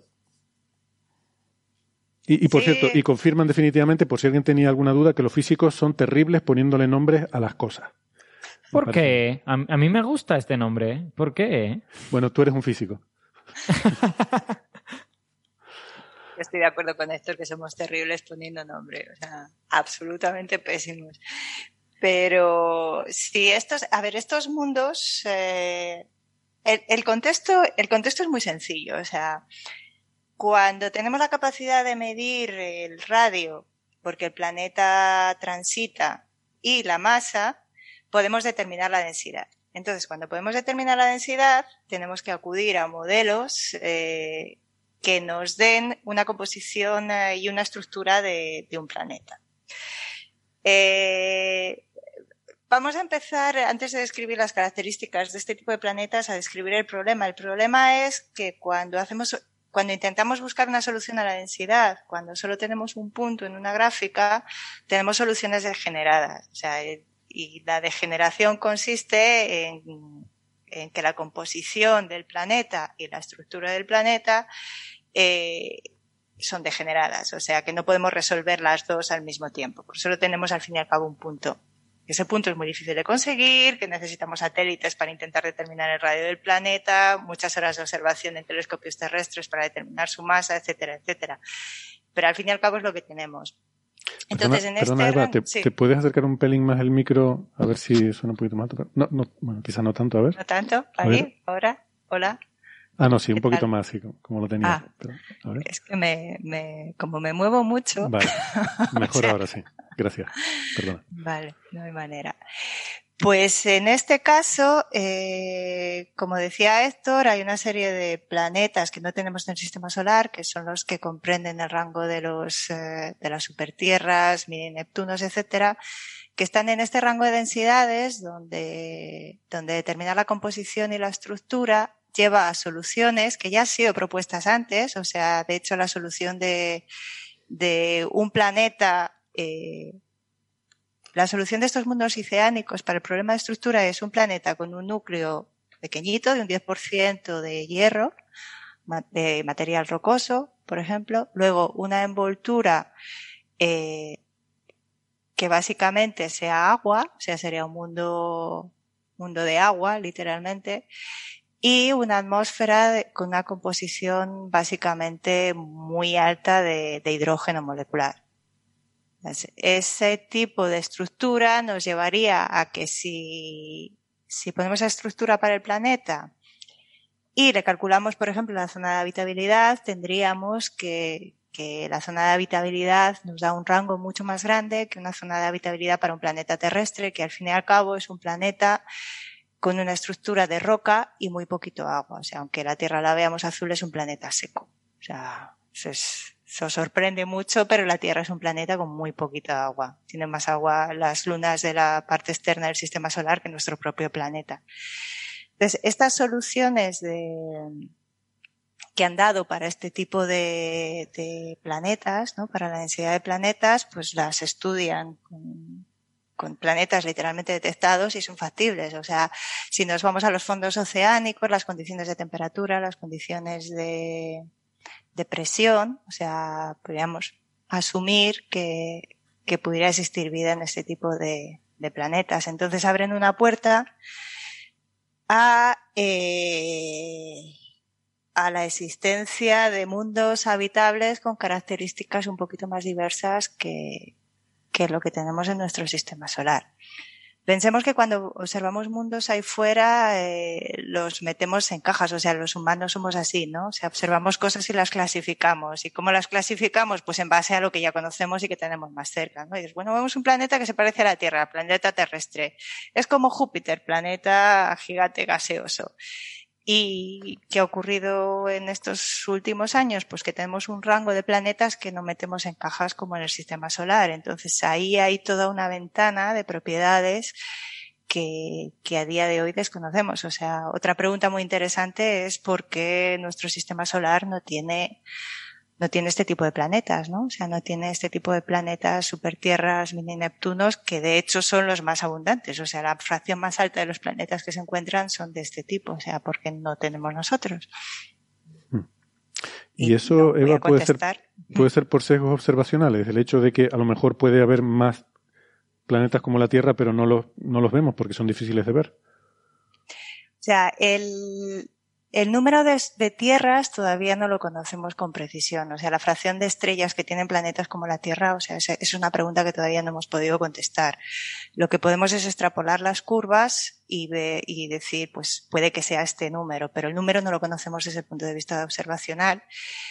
Básicamente porque son los planetas más difíciles. Eh, cuanto más masa tiene un planeta, eh, más señal de velocidad radial induce en la estrella. Eh, o sea, tenemos un, el cociente de masas de la estrella, de la estrella planeta, que, que son los que nos dan, inducen señales más grandes y obviamente las señales más grandes son las más fáciles de detectar. Y cuando estamos hablando de tránsitos, o sea, eso es en velocidad radial. Cuando hablamos de tránsitos, pues la Tierra es un planeta pequeño. O sea, de todos los radios que se detectan es el planeta con el radio más pequeño si transitas, o sea, directamente la cantidad de luz que ocultas de la estrella depende de, ese parámetro, depende del radio. Cuanto más pequeño, más difícil ver. Entonces, vayamos por donde vayamos, por el mecanismo que queramos detectarlos, eh, los planetas terrestres, que son los que más nos interesan, son los que más desventajas presentan desde el punto de vista observacional. Mm. Sí, yo eh, quería señalar que una cosa relevante de estos mundos oceánicos es que eh, son... Alberto, porque no, hemos dicho, pero lo de iceánicos, y la razón por la que el, nombre me parece tan abominable, es simplemente porque han, querido coger mundos oceánicos, porque son básicamente como un mundo oceánico, pero que la atmósfera es sobre todo de hidrógeno, y han sustituido la O de, de oceánico, la primera O, la han sustituido por H, en inglés HY de hidrógeno, ¿no? Es como una mezcla entre hidrógeno y oceánico una, manera perfectamente legítima de crear un neologismo. O sea, a mí me, parece que está bien. No, no cuestiono la legitimidad, solo el gusto. bueno, que lo, que lo que quería decir es que una cosa importante de estos, eh, vamos, importante sobre todo a nivel de, habitabilidad y todo esto, es que eh, la química de estos mundos debería ser muy diferente a la de la Tierra en la actualidad. la Tierra en la actualidad es un mundo oxidante. Es un mundo lleno de, lleno de compuestos eh, como el oxígeno molecular, pues sin ir más lejos, que lo que hacen es acaparar los electrones de otras cosas. Si tú pones una sustancia en la atmósfera de la Tierra o incluso en los océanos de la Tierra, eh, ese oxígeno y otras sustancias similares tienden a quitarle los electrones a esa sustancia y hacerlos cambiar químicamente en, en consecuencia. Estos mundos oceánicos es todo lo contrario. Son mundos reductores. Son mundos que están llenos de cosas como hidrógeno que es un donante de electrones. Tú pones una cosa en esa, en esa atmósfera y el hidrógeno dice, toma, toma mis electrones, todos para ti, todos para ti. O sea que la química, eh, para un químico, es como la noche y el día. O sea, la Tierra es un mundo oxidante, estos mundos son mundos reductores, ¿no? Pero fíjate, porque estás pensando en la atmósfera. Porque, eh, Eva, si yo he entendido esto bien, son mundos como que de superficie para abajo son como mundos oceánicos y de superficie para arriba son como un, como, como un Neptuno, como un planeta gigante. O sea, que fíjate, Alberto, en la línea de lo que tú estás diciendo, sería una cosa un poco, un poco extraña, ¿no? Un poco esquizofrénica, porque tendrías una atmósfera reductora y un océano oxidante, casi por definición, ¿no? Mm, cuidado, cuidado porque lo normal es que difunda. O sea, quiero decir, en nosotros en la Tierra tenemos oxígeno disuelto en el, en el océano. Eh, yo, mm, vamos, no soy un experto en química y habría que mirar las ecuaciones a la presión a la que estuviera ese océano, que sería una presión mayor que la de la Tierra porque es, la atmósfera muy grande. Eh, pero lo normal es que esos compuestos reductores, sobre todo hidrógeno molecular, terminan difundiendo dentro del océano. Y si dentro del océano tienes compuestos oxidantes, como que se anulan, entre comillas, o sea, reaccionan químicamente y terminan dando el, el, hidrógeno con el oxígeno y forman agua o algo así. Claro, claro exacto. O sea, eh, entonces eh, yo lo que esperaría, sin ser químico, eh, y estoy aquí hablando en base a casi tertulianamente, lo que esperaría es que si ese océano contiene eh, sustancias oxidantes, terminen reaccionando con todas esas, con esa enorme cantidad de sustancias reductoras que hay, que hay en la atmósfera, aunque solo sea en la interfase entre el océano y la atmósfera. Pero posiblemente hay una cierta difusión por, por, eh, por eh, solubilidad dentro del océano. Eh, creo que estáis yendo un poquito más allá de lo necesario en este caso. O sea, en este caso, eh, las condiciones de, o sea, la química del, la química de la atmósfera, o sea, simplemente lo que hace es, eh, hablemos, o sea, antes decíamos que el Sol tuvo su pasado, la Tierra también tuvo su pasado. O sea, la cantidad de oxígeno actual eh, depende de la actividad biológica, pero la cantidad de oxígeno en el pasado, en la, en la Tierra y en la atmósfera terrestre era mucho más baja. Entonces, cuando se mira en, eh, en otros mundos y cuando se buscan eh, biomarcadores, eh, lo que se buscan son huellas químicas detectables, o sea, de, de moléculas eh, que lleven una carga biológica y si miramos, por ejemplo, la atmósfera terrestre o de un planeta terrestre a día de hoy, pues tendríamos que tener, volvamos al, al contexto, en la franja de las futuras misiones observables. O sea, vamos al, infrarrojo cercano, al infrarrojo cercano, James Webb, el Hubble, tenemos que tener una combinación de amoníaco, eh, metano, ozono, oxígeno, que nos da las características de la vida a día de hoy. Pero si vamos a condiciones previas a, a lo que fue la gran, la gran oxidación terrestre, pues tenemos una, una cantidad de moléculas diferentes, que es un poco la vía que explora este artículo. O sea, no tiene tanto que ver con que haya una, una envoltura de hidrógeno molecular en, en, en, este tipo de planetas, sino más con unas condiciones de vida un poquito más extensas, ¿no? O sea, simplemente están jugando con parámetros muy sencillos como, como presión y temperatura, ¿no? Sí, sí, aquí no, un... nos hemos ido un poco a, a meternos sí. en, en, la atmósfera de esos planetas, pero evidentemente eh, sí. tenemos, lo que sabemos, eh, a ver, lo que sabemos, lo que imaginamos sobre estos planetas es todavía algo muy básico, ¿no? O sea, mm, masa, radio y a partir de ahí inferir cómo podrían ser y entonces es divertido porque uno se puede poner a especular y a imaginar eh, un millón de cosas. Y, pero Eva, lo interesante realmente es que según la discusión que ponen en este paper, el rango de habitabilidad de estos planetas es muy grande, ¿no? Sí, sí, sí, efectivamente. O sea, porque, o sea, lo amplían de, de, diferentes maneras. O sea, tenemos en la zona de habitabilidad, tenemos la zona de habitabilidad interna, pues que depende de efectos de, de, de runaway, de, o sea, que, que evaporas básicamente, o sea, que literalmente evaporas una atmósfera, ¿no? Y en este caso la amplías, pues porque tienes planetas que pueden estar cerca de estrellas, o sea, lo mismo que hablábamos antes de las estrellas M, literalmente están cerca de estrellas M, pero eh, en este caso eh, lo que tienes es que la zona que está en la, en la parte oscura, o sea, so, al estar tan cerca tienes eh, tidal locking. ¿Cómo se dice tidal locking? Nunca he sabido cómo decir tidal locking en español. ¿Acoplamiento o sea, de marea? Sí, o sea, tienes la, la, cara del planeta siempre mirando a la, a la estrella por acoplamiento de fuerzas de marea. Entonces, eh, la parte, la parte que está cerca de la estrella, la parte que está siempre mirando a la estrella, la tienes de día siempre y literalmente frita por estas estrellas que son muy activas, que tienen, que tienen eh, emisiones de radiación muy altas y porque siempre estás mirando hacia la estrella. Pero en la parte de, de noche, en este tipo de planetas eh, abren una vía a estas condiciones de habitabilidad simplemente pues porque tienen atmósferas muy pesadas, porque la temperatura en la superficie de estos océanos eh, masivos sería mucho más alta. También, o sea, pensad que estos, estos mundos, tal y como se plantean, no tendrían una parte sólida. Entonces estamos hablando de vida de vida que no podría ponerse de pie en ningún sitio, ¿no?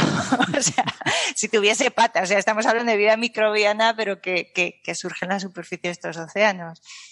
Y luego la parte externa de la zona de habitabilidad tan, también la extienden, pues básicamente por, por, eh, por lo mismo, porque no tienen, porque estarían bastante más calientes las zonas estas de, al tener más altas presiones, permites que, que, que, no tengas el problema tan grande que tenemos, por ejemplo, en la zona de habitabilidad externa de un planeta terrestre, que es el efecto de, de la condensación del CO2, que funciona como, como efecto, o sea, que es, que es bueno en la zona externa de la zona de habitabilidad porque proporciona un gas que calienta que calienta cuando estás lejos del sol, ¿no? Entonces, si lo condensas, pierdes esa capacidad de, tener un poquito más de temperatura y, y pierdes la capacidad de habitabilidad. Pero aquí, en este caso, como tienes atmósferas pesadas, pues eh, tienes una ventaja, ¿no? Incluso que ya es lo que me explotó la cabeza leyendo sobre esto, eh, habla de, la habitabilidad de, planetas, bueno, oscuros en el sentido que tú decías del lado nocturno del planeta, pero incluso planetas eh, errantes, estos planetas sin estrellas, podría haber planetas errantes habitables. Esto ya es un concepto mm, totalmente de fantasía, o sea, ya los siguientes son dragones. Pero los siguientes son seres vivos que viven directamente en el vacío del espacio, como en Star Trek, ¿no? Sí. Pero esto, o sea, planetas habitables sin estrellas, yo creo que esto no, ha salido en la ciencia ficción. Seguro que a alguien se le habrá ocurrido, pero yo, desde luego, no he, no he oído, no he escuchado ninguna historia en la que aparezcan planetas habitables, eh, planetas errantes, eh, donde haya, donde haya vida de forma natural. O sea, planetas habitables, ¿no? Eh, sin una estrella. Me parece que es un concepto totalmente increíble. Sí, bueno, Stanislao Lem en los cuentos tiene, tiene un personaje que vivía directamente en Orión y que se, se hacía clónico, o sea, ya, ya ni necesitaba planeta, o sea. un personaje un poco excéntrico. Se fue un poquito más allá, ¿no? Pero un personaje bastante excéntrico que dijo, yo no necesito ni un planeta, me voy a vivir ahí a Orión y, y me hago gigante y... Me, me cae bien ese muchacho. No, yo quería, yo quería eh, hacer una, una, aclaración de lo que yo decía, que aunque estuviera eh, antes diciendo que la química de estos mundos iba a ser muy diferente a la de la Tierra en la actualidad, eso no quiere decir que no sean mundos apropiados para que exista la vida, pero sí eh, habría de ser una vida adaptada a una química distinta, ¿no? Y la, vida inicial de la Tierra quizás se parecería más a la que podríamos encontrar en estos mundos, porque, porque parece que la atmósfera eh, primigenia de la Tierra era una atmósfera mucho menos oxidante que la actual y mucho más reductora. ¿no? Eh, así que es posible que fueran mundos donde pudiésemos encontrar vida similar a la que había al principio de la Tierra.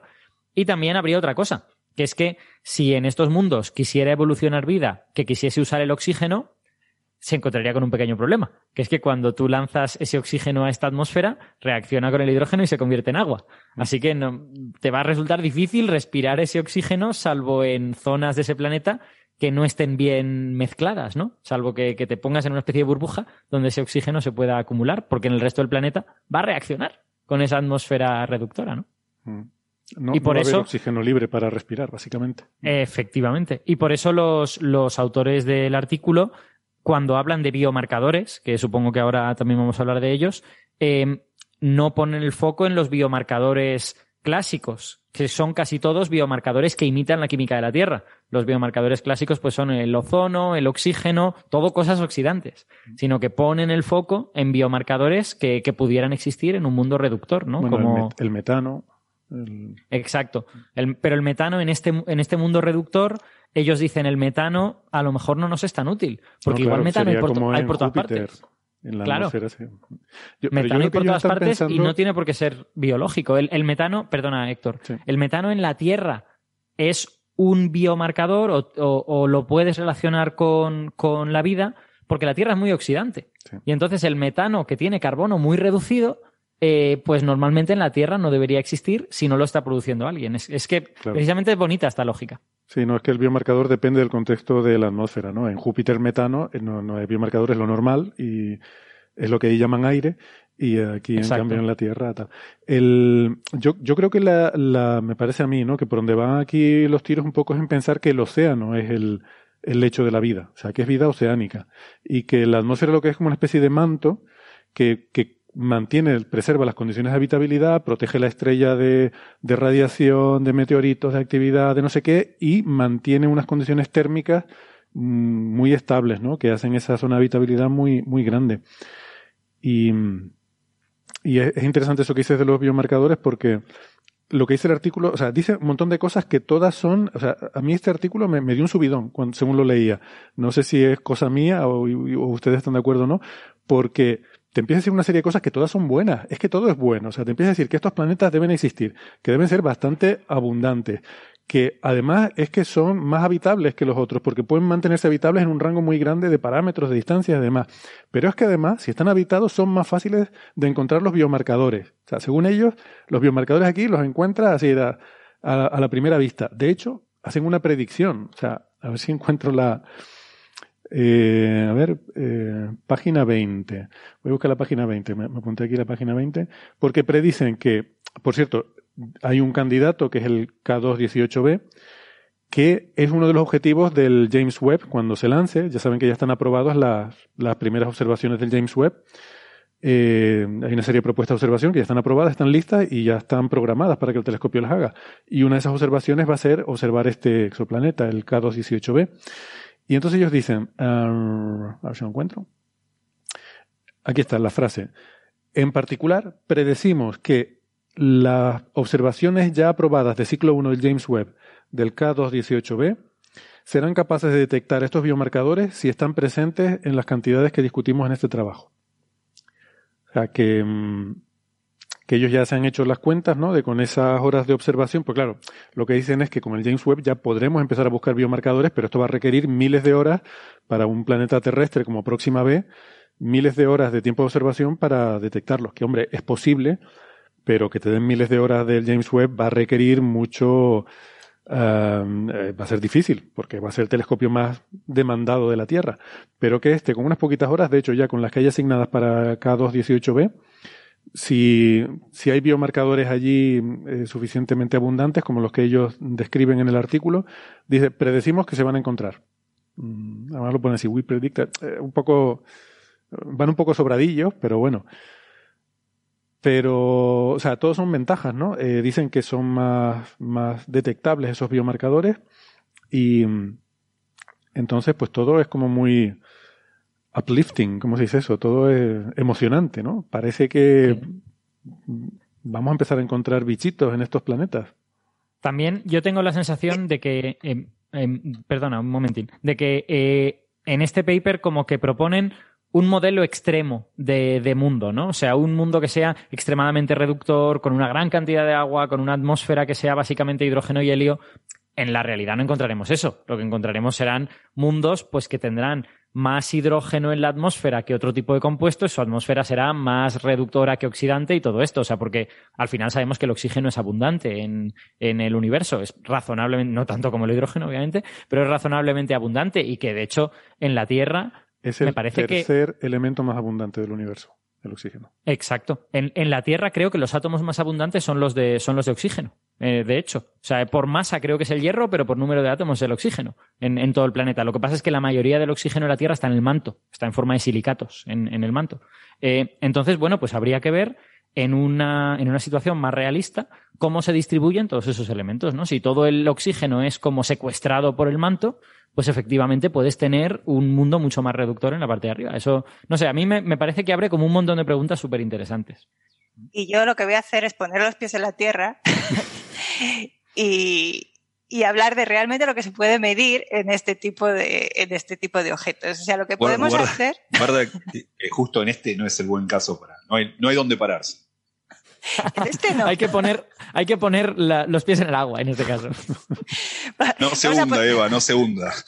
Vamos a poner los pies en la, tierra para ponernos las aletas en ese tipo de mundo. O sea, ¿qué es lo que podemos medir a día de hoy? Lo que podemos medir es un espectro de transmisión de una atmósfera de un exoplaneta, donde los exoplanetas donde se, se ha podido medir un espectro de transmisión están contados. O sea, ¿qué es un espectro de transmisión? Es observar la estrella y esperar a que el planeta pase por delante de la estrella y en el límite en el que la atmósfera del planeta está atravesando justo el borde de la estrella, ahí tomamos un espectro. O sea, eh, ¿con qué lo podemos hacer? Lo podemos hacer con, con el Hubble, lo podemos hacer eh, con telescopios de tierra.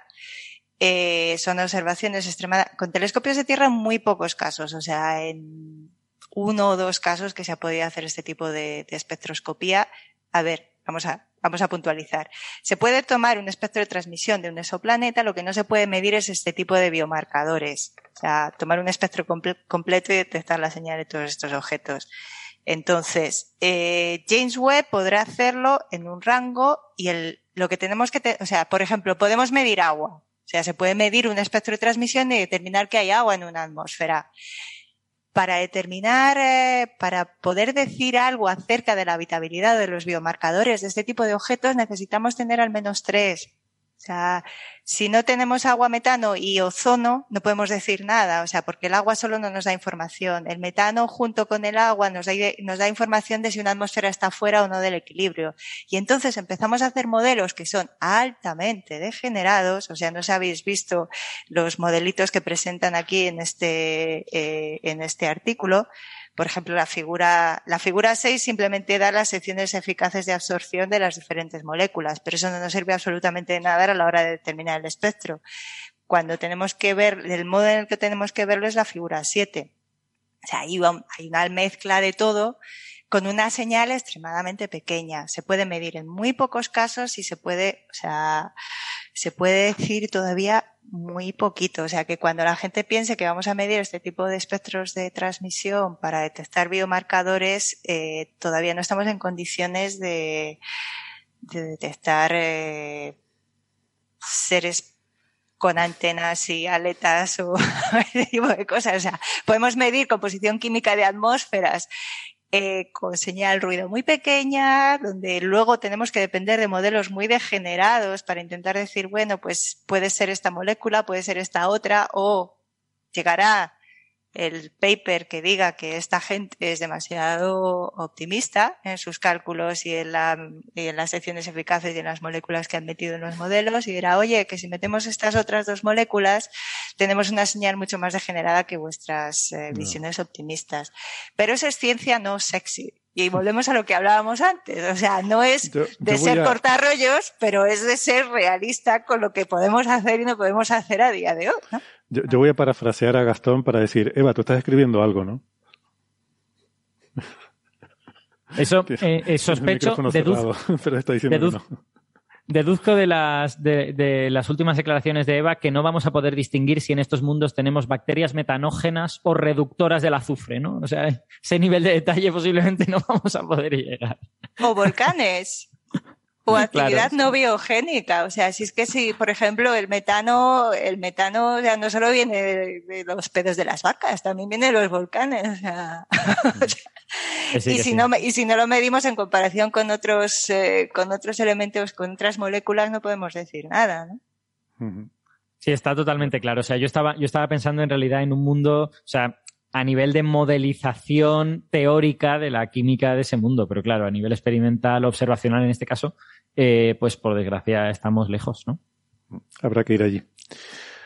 Bueno, eh, no sé, bueno, por, por, concluir con este tema, una, una cosa que, me, que a mí me parece, ¿no? Y, y, quizás debido a este estado de exaltación que me generó leer este artículo, de exaltación científico-espiritual, de, de ponerme muy contento y decir, bueno, pero es que esto es una maravilla, estos mundos entonces, claro, ellos no, no dan el, este número en ningún sitio, pero da la impresión, por la discusión que hacen, que los mundos, o sea, que don, a ver si lo digo, que donde más a menudo se encuentra el universo las condiciones eh, ideales para el surgimiento de la vida es en mundos como este.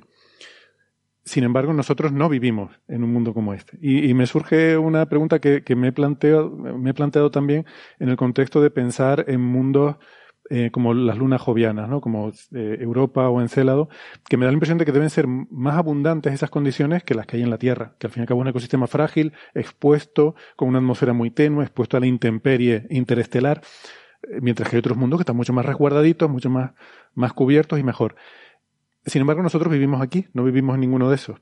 Entonces me genera una especie de un poco de paradoja de Fermi, eso, ¿no? ¿Por qué no somos delfines nadando en las aguas de un mundo oceánico de estos, donde se vive mucho más a gustito y, parece que es más probable? O viviendo debajo de un, eh, del blindaje de hielo de las lunas de, de un gran planeta joviano, ¿no? Y claro, es que igual hay otro factor aquí añadido, que es una cosa es el desarrollo de la vida y otra es el de la inteligencia. O sea, es posible que las condiciones que lleven al desarrollo de la vida sean más probables en otro tipo de mundos diferentes, pero a lo mejor la inteligencia requiere otras cosas. Requiere primero la posibilidad de desarrollo de vida compleja y eso a lo mejor implica el que tengas que tener una, un metabolismo del oxígeno, por esto que, que, tú, Alberto, has dicho muchas veces, de que la cantidad de energía que tienes que movilizar requiere algo como el oxígeno que produce mucha más energía y a lo mejor muchos de estos mundos no, no se puede tener. O ya tirándonos mucho más a la piscina, hay antropólogos que piensan que el observar los ciclos en la naturaleza que vemos en el cielo eh, fue lo que, mm, lo que la, palanca que impulsa el, esta necesidad de buscar patrones y tratar de predecir el futuro, que al final es de forma última lo que lleva al desarrollo de, un pensamiento consciente y del desarrollo de la inteligencia, ¿no? No sé hasta qué punto estoy de acuerdo con eso, pero podría estarnos diciendo que, oye, necesita un mundo, para que se dé la inteligencia, un mundo en el que haya patrones repetibles.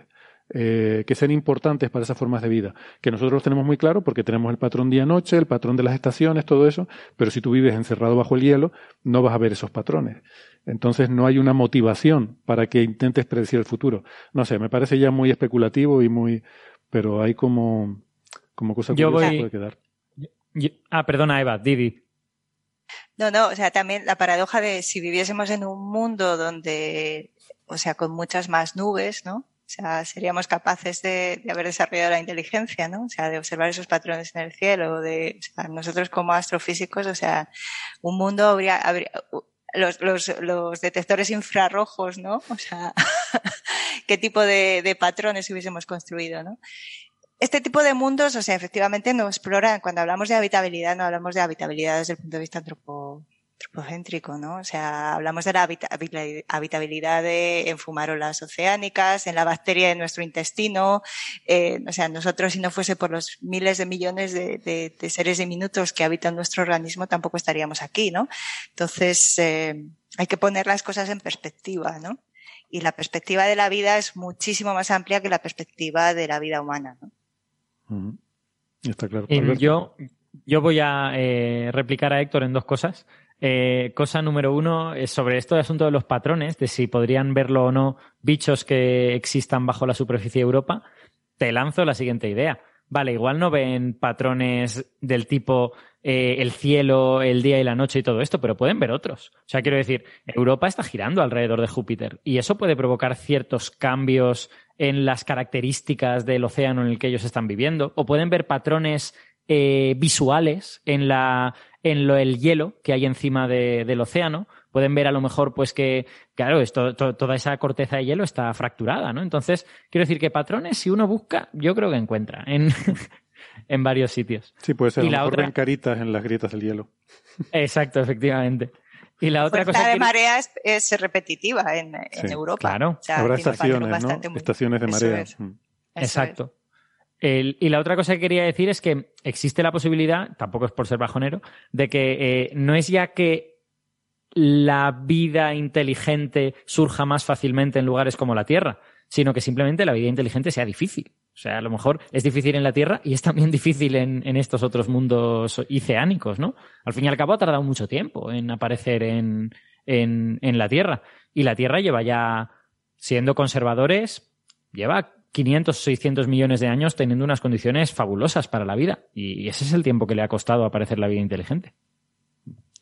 Vale, sí, sí, si no lo discuto. Lo que digo es que entonces tenemos la, paradoja esa, que yo no creo que la resuelvas diciendo es que es muy improbable. Si es muy improbable que se desarrolle la inteligencia, sigue siendo más probable que se desarrolle en los sitios mm, más abundantes, ¿no? Donde, donde, hay más abundancia para la vida. Quiero decir, es, es muy poco probable que aparezca un gran poeta mm, que escriba obras eh, increíbles para la humanidad, pero aún así será más probable que aparezca en un sitio donde vive mucha gente que en un sitio donde vive poca. Vale, te, compro el argumento. Hmm. Eva.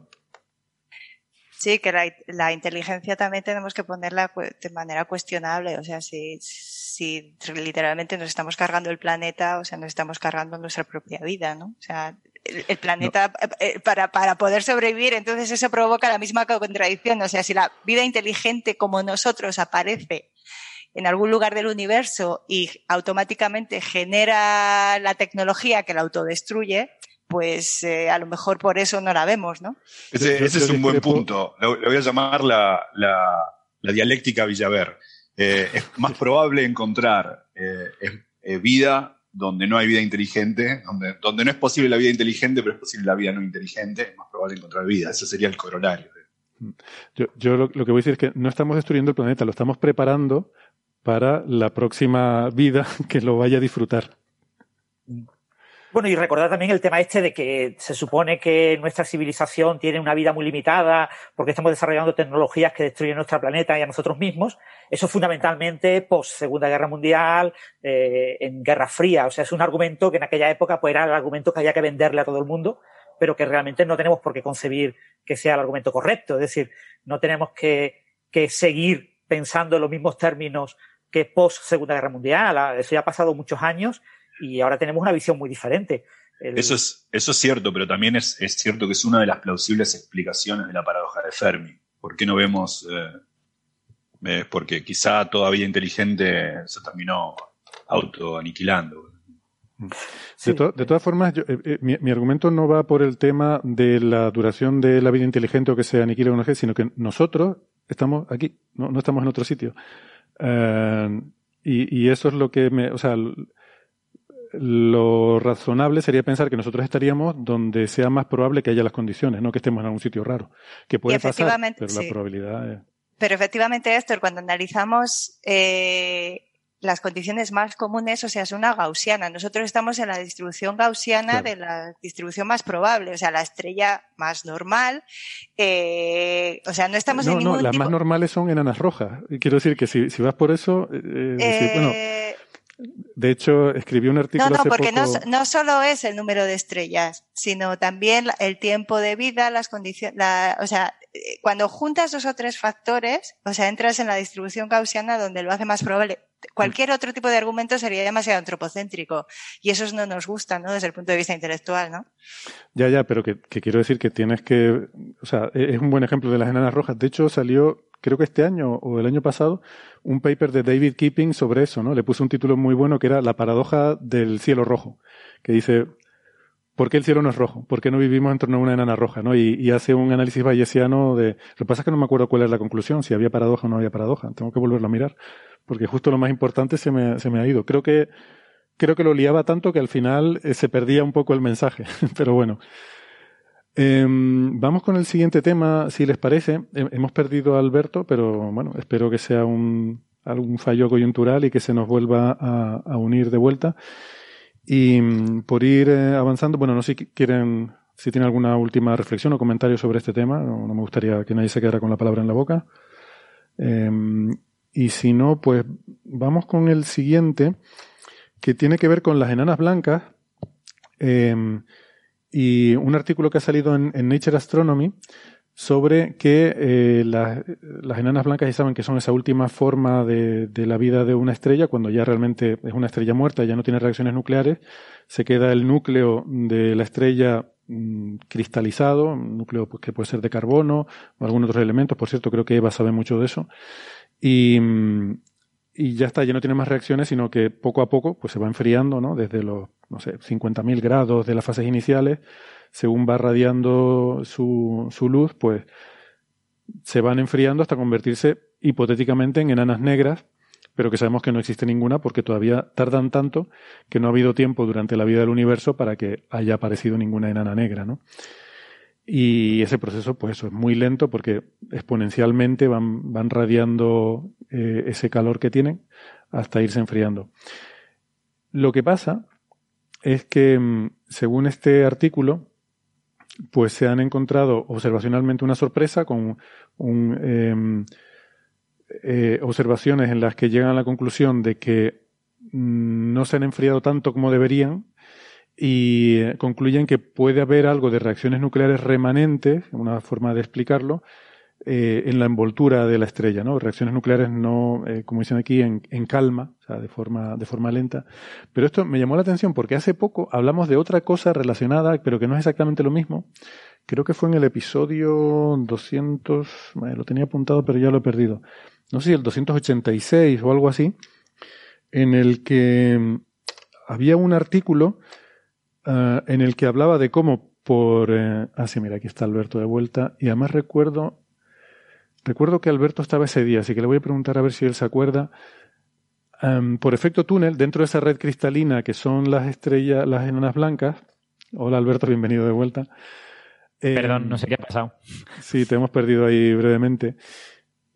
Eh, ¿Recuerdas, Alberto, que una vez hablamos de un artículo no hace mucho en el que en las enanas blancas decía que, a pesar de que estaba en una red cristalina, eh, estas estrellas, los átomos, pero que de vez en cuando, por efecto túnel, aunque la probabilidad era muy baja, se iban produciendo reacciones de fusión entre algunos de los constituyentes hasta acabar formando hierro 56, que además me hace gracia porque decía el autor del artículo que es probablemente el, como dice, el, nivel fundamental de la materia bariónica, el hierro 56, ¿no? Como que al final todo acaba tendiendo a eso. Sí. Y, bueno, pues poco a poco, entonces acaban, realmente acaban explotando, no acaban llegando a enanas negras, sino que antes se terminan por desestabilizar por cuando se va acumulando suficiente hierro 56 y acaban explotando como supernovas. O sea que no llegan a darse las enanas negras, ¿no? Bueno, este artículo no va sobre eso exactamente, pero sí plantea que debido a, o sea, no es algo tan exótico, es simplemente que siguen produciéndose reacciones en la envoltura, ¿no? Y como que em, eso hace que, que la curva de disminución de brillo mm, se ralentice, ¿no? Gastón, creo que tú leíste este artículo. Sí, es un... El, punto es exactamente ese, que ahora podemos hablar de por qué pasa con algunas super, eh, con algunas eh, estrellas de, y no con otras, ¿no? Porque esto, esto viene, este artículo viene de comparar eh, dos clusters, que eh, son los que tienen el nombre M3 y M13.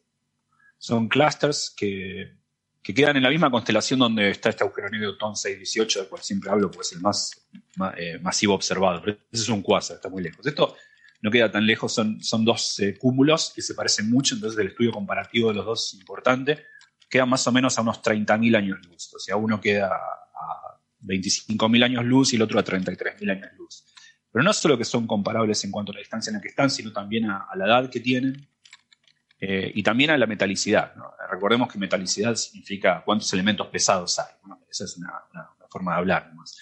Eh, la composición, cuánta metalicidad tienen cada uno. Entonces está buenísimo porque están eh, a la misma distancia, tienen más o menos la misma edad tiene la misma masa total, grosso modo, y tiene la misma composición. Entonces es una invitación a compararlos.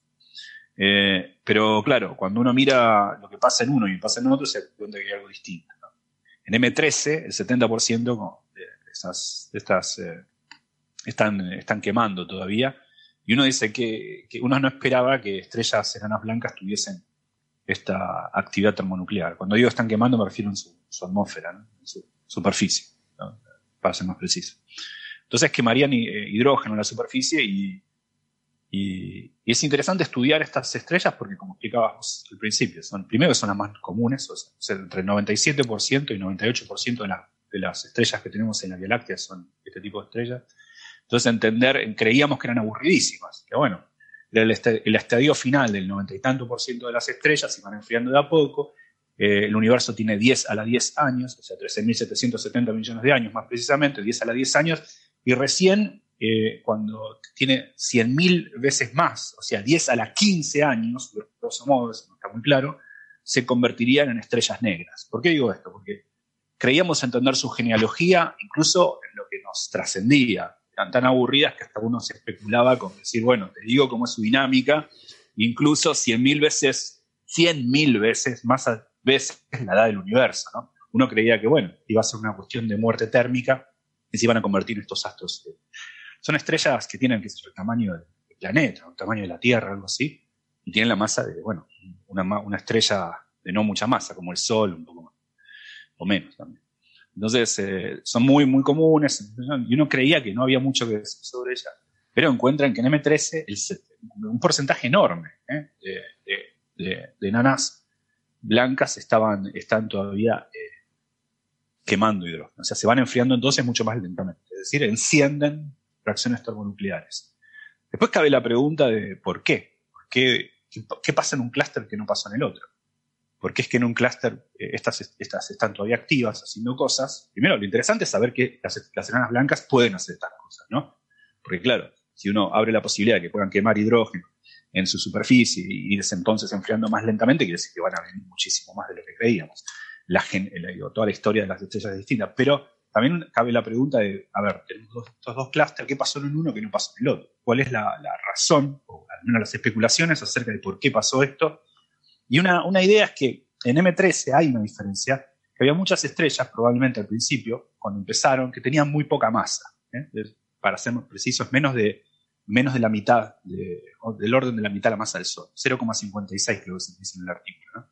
Como Entonces lo que ocurría es que si, tenés muy poca masa, eh, de toda la evolución eh, estelar, que es bastante abstrusa, que pasa por diferentes etapas, se podrían haber salteado en unos pasos y haber quemado menos material.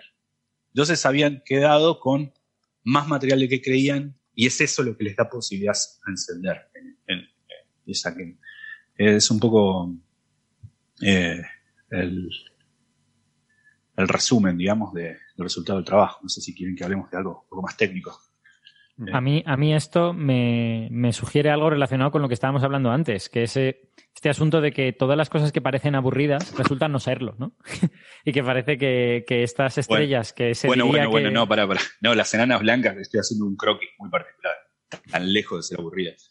Eh, hay, eh, creo que las enanas blancas tan lejos de ser aburridas, aún asumiendo lo de subjetivo hay ahí, creo que para cualquier persona, si no entra en detalle. Lo que quiero decir con si, si me expresé mal lo que quiero decir es que creíamos sobre ellas, no saber varias cosas, pero saber algunas, ¿eh? ¿no? Como en particular su evolución térmica, cómo se van enfriando, y eso que creíamos entender bien, esto hay que a partir de esto hay que rever, eso es lo que quería decir. No quiere decir en absoluto que las enanas mm. blancas no, escondan en su en sus senos, eh, su seno un montón de misterios, ¿no? Sí, sí. Y de hecho, otra, este es un comentario más jocoso. Hablando de mundos habitables, me parece, me parece gracioso el asunto de un mundo en cuya atmósfera se produce fusión nuclear. Es un mundo muy agradable para vivir. Eva, ¿ibas a decir algo?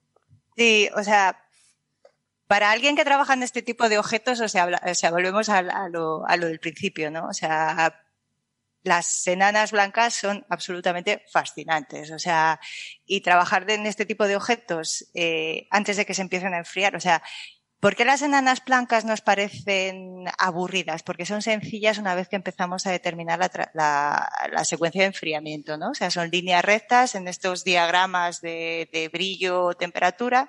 Entonces, al ser líneas rectas y medirse fácilmente y tener la física bastante, bastante bien establecida y, y ser sencilla, pues pues venga, ya está todo solucionado, pasamos al siguiente problema, ¿no? Eh, cuando nos vamos a, ver el problema desde el punto de vista de la evolución estelar, ¿no? Como llegan hasta allí, el problema se complica bastante. Y cuando esta gente habla, que esta, esta gente lo que trabaja es en, eh, en cúmulos globulares, ¿no? O sea, cogen las diferentes, eh, todas las estrellas que puedes observar en esos cúmulos, las colocan en estos diagramas y, y van determinando las secuencias evolutivas, ¿no? Para ellos las enanas blancas son herramientas, pero cuando nosotros, por ejemplo, observamos eh, o, o, estamos trabajando en, en, enanas blancas, pero desde el punto de vista de ser estrellas centrales de objetos como las nebulosas planetarias, cuando estamos observando la enana blanca desde el punto de vista de la evolución estelar, ¿no? O sea, qué tipo de química ha ocurrido en la superficie de la estrella para llevarnos a donde está, pues nos encontramos los problemas que aquí dicen que, bueno, que venga, pues eh, ocurre o no ocurre el tercer dragado, ¿no? Para nosotros eso es fundamental, o sea, y toda la química que determinamos en la estructura de la nebulosa, en la química del polvo, etcétera, etcétera, eh, nos dice que realmente no entendemos el problema. O sea, no sabemos exactamente por qué unas estrellas experimentan o no el tercer dragado, y eso, por ejemplo, es la metalicidad. Eh, la metalicidad es un factor clave ahí, o la masa inicial, o eh, si hay una estrella binaria o no. Entonces, eh, algo que resuelven de aquí de manera bastante sencilla para nosotros es un problema gordo. Y, por ejemplo, un problema gordo siempre es eh, cuando pierden la masa la estrella. Uno de los problemas más eh, más brutales que tenemos en astrofísica es el problema de pérdida de masa. O sea, no podemos determinarlo por, por principios básicos y eso nos lleva a que tengamos enanas blancas de unas características u otras.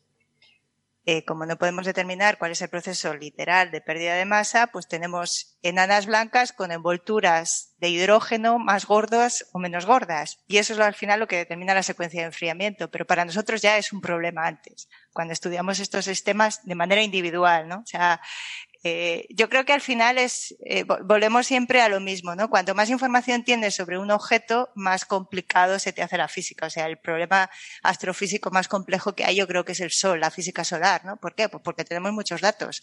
O sea, y cuando más datos tenemos, nos damos cuenta de que menos, más entendemos lo global, pero menos lo particular, ¿no? En el caso de las también, blancas. Pasa también con la gente, ¿no? La gente que tenemos más cerca es la más difícil de entender. Efectivamente. Sí, cuanto, más la conoces, menos la entiendes. Eso me pasa a mí, sí. Efectivamente.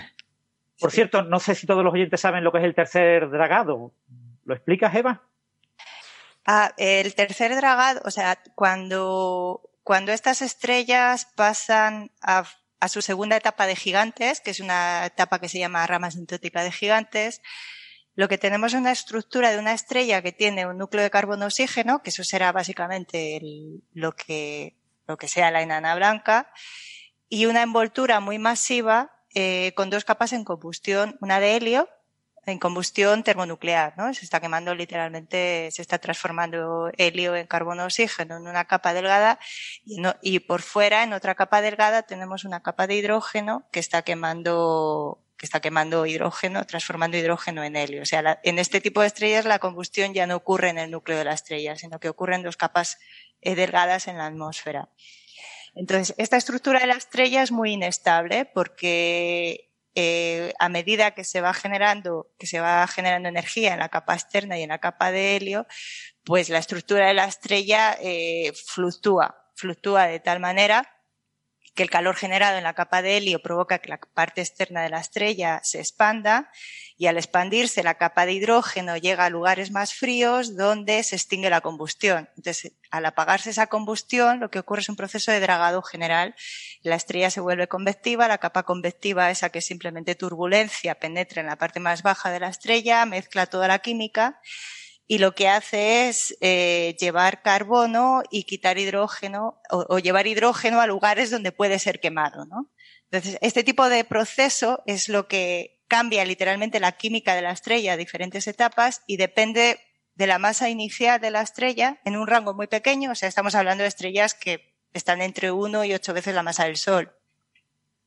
Y cambia la química del interior de la estrella y cambia los procesos de pérdida de masa, por ejemplo. O sea, y puede truncar literalmente la evolución de la estrella. O sea, si son estrellas eh, poco masivas, eh, no van a experimentar este tipo de, o sea, experimentarían el primer proceso de dragado, que es la estrella se vuelve completamente convectiva en la etapa previa, experimentan el segundo dragado, pero no llegan al tercero, porque ya han perdido mucha masa, ¿no?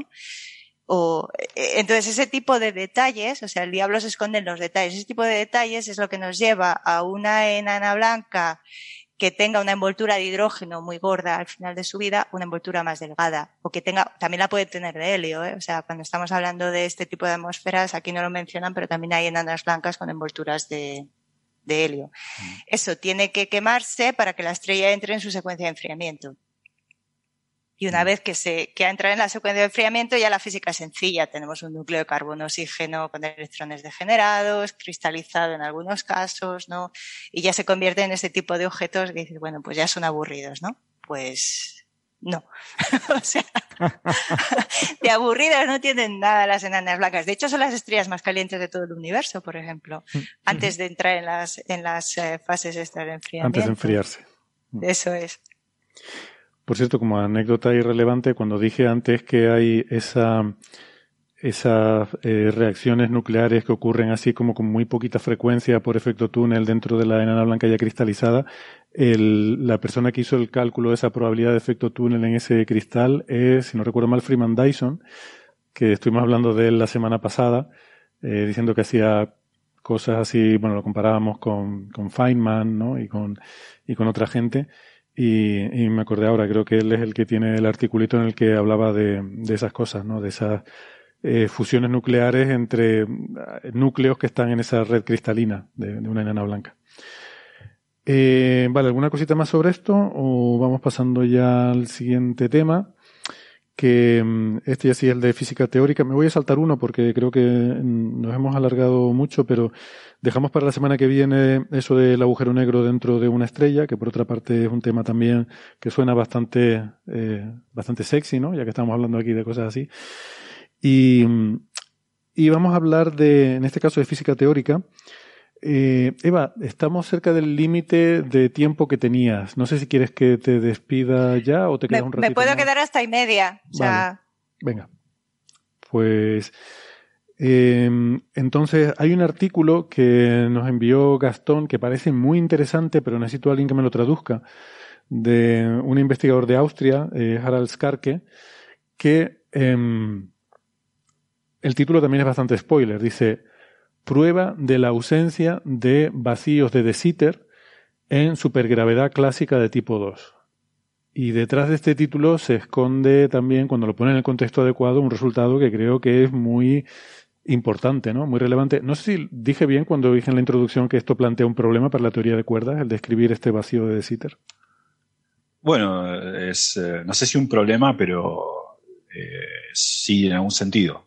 No, ahora podemos preguntar a Francis qué piensa.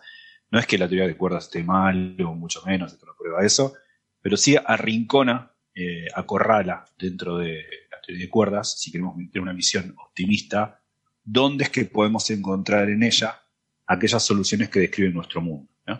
Eh, eh, quiero decir, pongámoslo en esos términos. La versión optimista sería acorrala donde no buscar porque no vas a encontrar esas soluciones. En ese sentido es un no-go theorem. O sea, te dice dónde no vas a encontrar soluciones que describan nuestro mundo. Eso en realidad está bueno porque eh, puede ser visto también de manera optimista, ¿no? Eh, pero ahora, un poco para hacer un chiste en relación a lo que decía Eva y lo que decían ustedes acerca de los malos nombres, que los malos que somos los físicos para poner nombres a las cosas. Pensemos en el principio del siglo XX, ¿no? Los nombres eran la teoría de los cuanta, la teoría de la relatividad. Bueno, la teoría de cuerdas, las teorías de cuerdas son tipo 2B, tipo 2A, heterótica E8 por E8, horrible. Como que en algún momento nos perdimos en la estética. Eh, y es, un poco para explicar el título. empezamos empezamos a ponerle nombres de catálogo a las teorías. Claro, parece un catálogo de rulemanes. No, hay, gente, hay gente con esto de las cuerdas heterótica o erótica y no sé qué, lo confunde con algo de bondage y cosas así, pero eh, hay que estar muy despierto. Claro, claro, sí. Yo creo que hay muchos chistes catálogos, muchos chistes también de tinte sexual sobre estas cosas, ¿no? G-strings o o ese tipo de cosas. o sea que no soy, no soy original, me caché. No, me parece que todo, empezó con Wheeler y Black Holes, No Her Theorem, ¿no? bueno, qué sé yo. Eh, pero la, la, idea es eh, la tipo 2, para, para, explicar el título del trabajo, es, supergravedad tipo 2, ¿no? Bueno, esa supergravedad no es, uy, ¿por qué no la estudiaron la tipo 4? No, porque esa supergravedad es aquella teoría a la que la teoría de cuerdas tiende a bajas energías. Es decir, es la teoría de cuerdas a bajas energías. Entonces no es caprichoso el trabajo, no es, ah, estudió una supergravedad en particular. No, es una, supergravedad muy importante. La teoría de cuerdas a muy bajas energías, cuando las cuerdas no vibran tanto, sino que se mueven, eh, deviene la teoría de campos, pero no cualquier teoría de campos, no cualquier teoría de partículas. Esa, la supergravedad, bueno, hay varias supergravedades, pero en particular la supergravedad 2B es una muy importante. Eh, Entonces, Gastón, Gastón, relacionado con eso, como acabas de decir que hay como varias familias de teorías de cuerdas, ¿todas ellas a bajas energías eh, convergen a esta supergravedad en, particular? No, pero todas las teorías eh, de cuerdas en realidad es la misma. No, convergen a esta, pero convergen a otra, a otra teoría que es dual a esta. Hay un diccionario entre una y otra. Eso es lo que mostró Witten en los, en los 90. Entonces, la idea es, esta teoría en particular es una teoría que tiene, sería promisoria para describir nuestro mundo. En algún sentido, después podemos discutir por qué está. Eh, pero, ¿qué, ocurre? La teoría de cuerdas tiene 10 dimensiones. En particular, esta teoría de, la que ellos hablan, la teoría de cuerdas a bajas energías, la supergravedad tipo 2, tiene 10 eh, dimensiones. Bueno, nosotros vivimos en, cuatro dimensiones, o sea, el, tiempo y tres dimensiones espaciales. Las otras seis tienen que ser compactas y muy pequeñas. Eh, entonces, ¿qué, qué consideró Skarke? consideró, no fue el primero, lo que, lo que pasa es que Skarke lo hizo con una generalidad notable. Em, eh, espera, Gastón, si me, si me permites que haga una pequeña aclaración para los oyentes que no sepan lo que es eso de que una, eh, una dimensión sea compacta y muy pequeña, pues se pueden imaginar que básicamente hay direcciones del espacio en la que te puedes mover, que no es ni arriba, abajo, izquierda, derecha, adelante, atrás, pero solo te puedes mover haciendo circulitos muy pequeños, haciendo circulitos muy, muy pequeñines, con lo que si eres un bicho muy grande como nosotros, pues realmente no puedes habitar en el interior de esas dimensiones. Y están ahí, pero tú no las ves. Estrictamente hablando, eh, es que la mecánica cuántica directamente nos impide movernos en direcciones que sean periódicas a bajas energías. Eh, pero eh, entonces, claro, de alguna forma yo, tengo otra, perdona, yo, tengo otra pregunta, Gastón, también, eh, antes de seguir, porque decías que todas esas diferentes formulaciones, o todas esas teorías de cuerdas se ve que convergen a la misma, que entiendo que te refieres a la teoría M, pero que es en 11 dimensiones, ¿no? Claro, la teoría M es una, una teoría cuya de la cual sabemos si existe eh, pequeños pedazos. Es como una teoría que creemos que existe, pero de la que hemos tenido diferentes límites. En este límite se comporta de esta manera, en este límite otra, y sería una suerte de metateoría que completaría, sería como el que le da cuerpo a esos pequeños límites de los cuales sí tenemos control. Y, esas otras eh, eh, teorías son límites de la teoría M.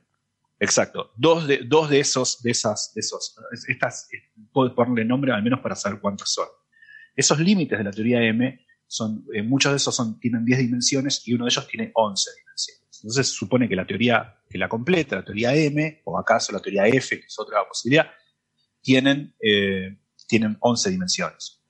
O 12, bueno, en el caso de la F, pero bueno, su interpretación espacio-temporal es un poco más complicada. Pero la, idea es que diferentes límites, las diferentes teorías de cuerdas están relacionadas entre sí. Uno tiene una suerte de diccionario que se llama mapa de dualidad, donde toma una, una teoría, una solución de una y la transforma en la solución de la otra. Entonces, en el fondo no son diferentes teorías, sino diferentes descripciones de la misma. Ahora, dos de esos límites se llaman la, teoría de la supergravedad 2A y la otra es la supergravedad 2B. Bueno, en ambos casos, este tipo estudió estos dos casos. ¿eh? La, gravedad la supergravedad tipo 2. La teoría de cuerdas predice que, como decíamos, que tiene 10 eh, dimensiones, 6 de ellas tienen que no hacerse presente, tienen que ser compactas. ¿Qué quiere decir compactas? Como bien explicaba Alberto, tienen que ser periódicas. La razón por la que no, las veo, no tengo experiencia en ellas, es porque eh, tienen la peculiaridad de una topología muy particular. Si voy en una, de esas seis direcciones, vuelvo al mismo punto de partida. Entonces, para poder moverse en una dirección compacta, las partículas necesitan muchísima energía, ¿eh? inversamente proporcional al, tamaño de grandes esas dimensiones. Así que una forma que aprendimos, incluso en la década de 20, antes de la de cuerdas, 1926, es que si tuviésemos dimensiones compactas no las veríamos. Entonces se cree que la teoría de cuerdas, de estas 10 dimensiones del espacio-tiempo que predice, una es el tiempo, tres son estas coordenadas en las que nos movemos y seis son de esta naturaleza compacta, pequeña. Entonces, ¿qué hizo Oscar? Que dijo, bueno, a ver, es posible que considerar de estas seis que sean compactas y de las otras cuatro, el tiempo y las tres coordenadas espaciales, describan de Sitter, ¿qué es de Sitter? Un universo que se expande aceleradamente, como aquel en el que sabemos que nos es dado vivir. O sea, desde 1997 a 1998 sabemos que el universo se expande aceleradamente y que a medida que se va expandiendo asintóticamente en el tiempo, va tomando la forma de De. Es una, forma exponencial de aceleración. No solamente el universo se expande, sino que se expande eh, exponencialmente. O sea, se expande exponencialmente en el tiempo. Entonces, la pregunta de Scar, que es muy natural, es, La teoría de cuerdas. Seis esas dimensiones sé que son compactas porque no las veo. Si existen, son compactas. Las otras cuatro pueden describir un universo que se acelere exponencialmente como aquel en el que sabemos que vivimos. Bueno, eh, considera un caso muy general, porque la teoría de cuerdas no solamente describe la geometría del espacio-tiempo, sino un montón de campos muy parecidos al campo electromagnético. Lo que si, si, alguien mira el artículo va a ver que dice flujos, pero flujos se refieren a diferentes campos.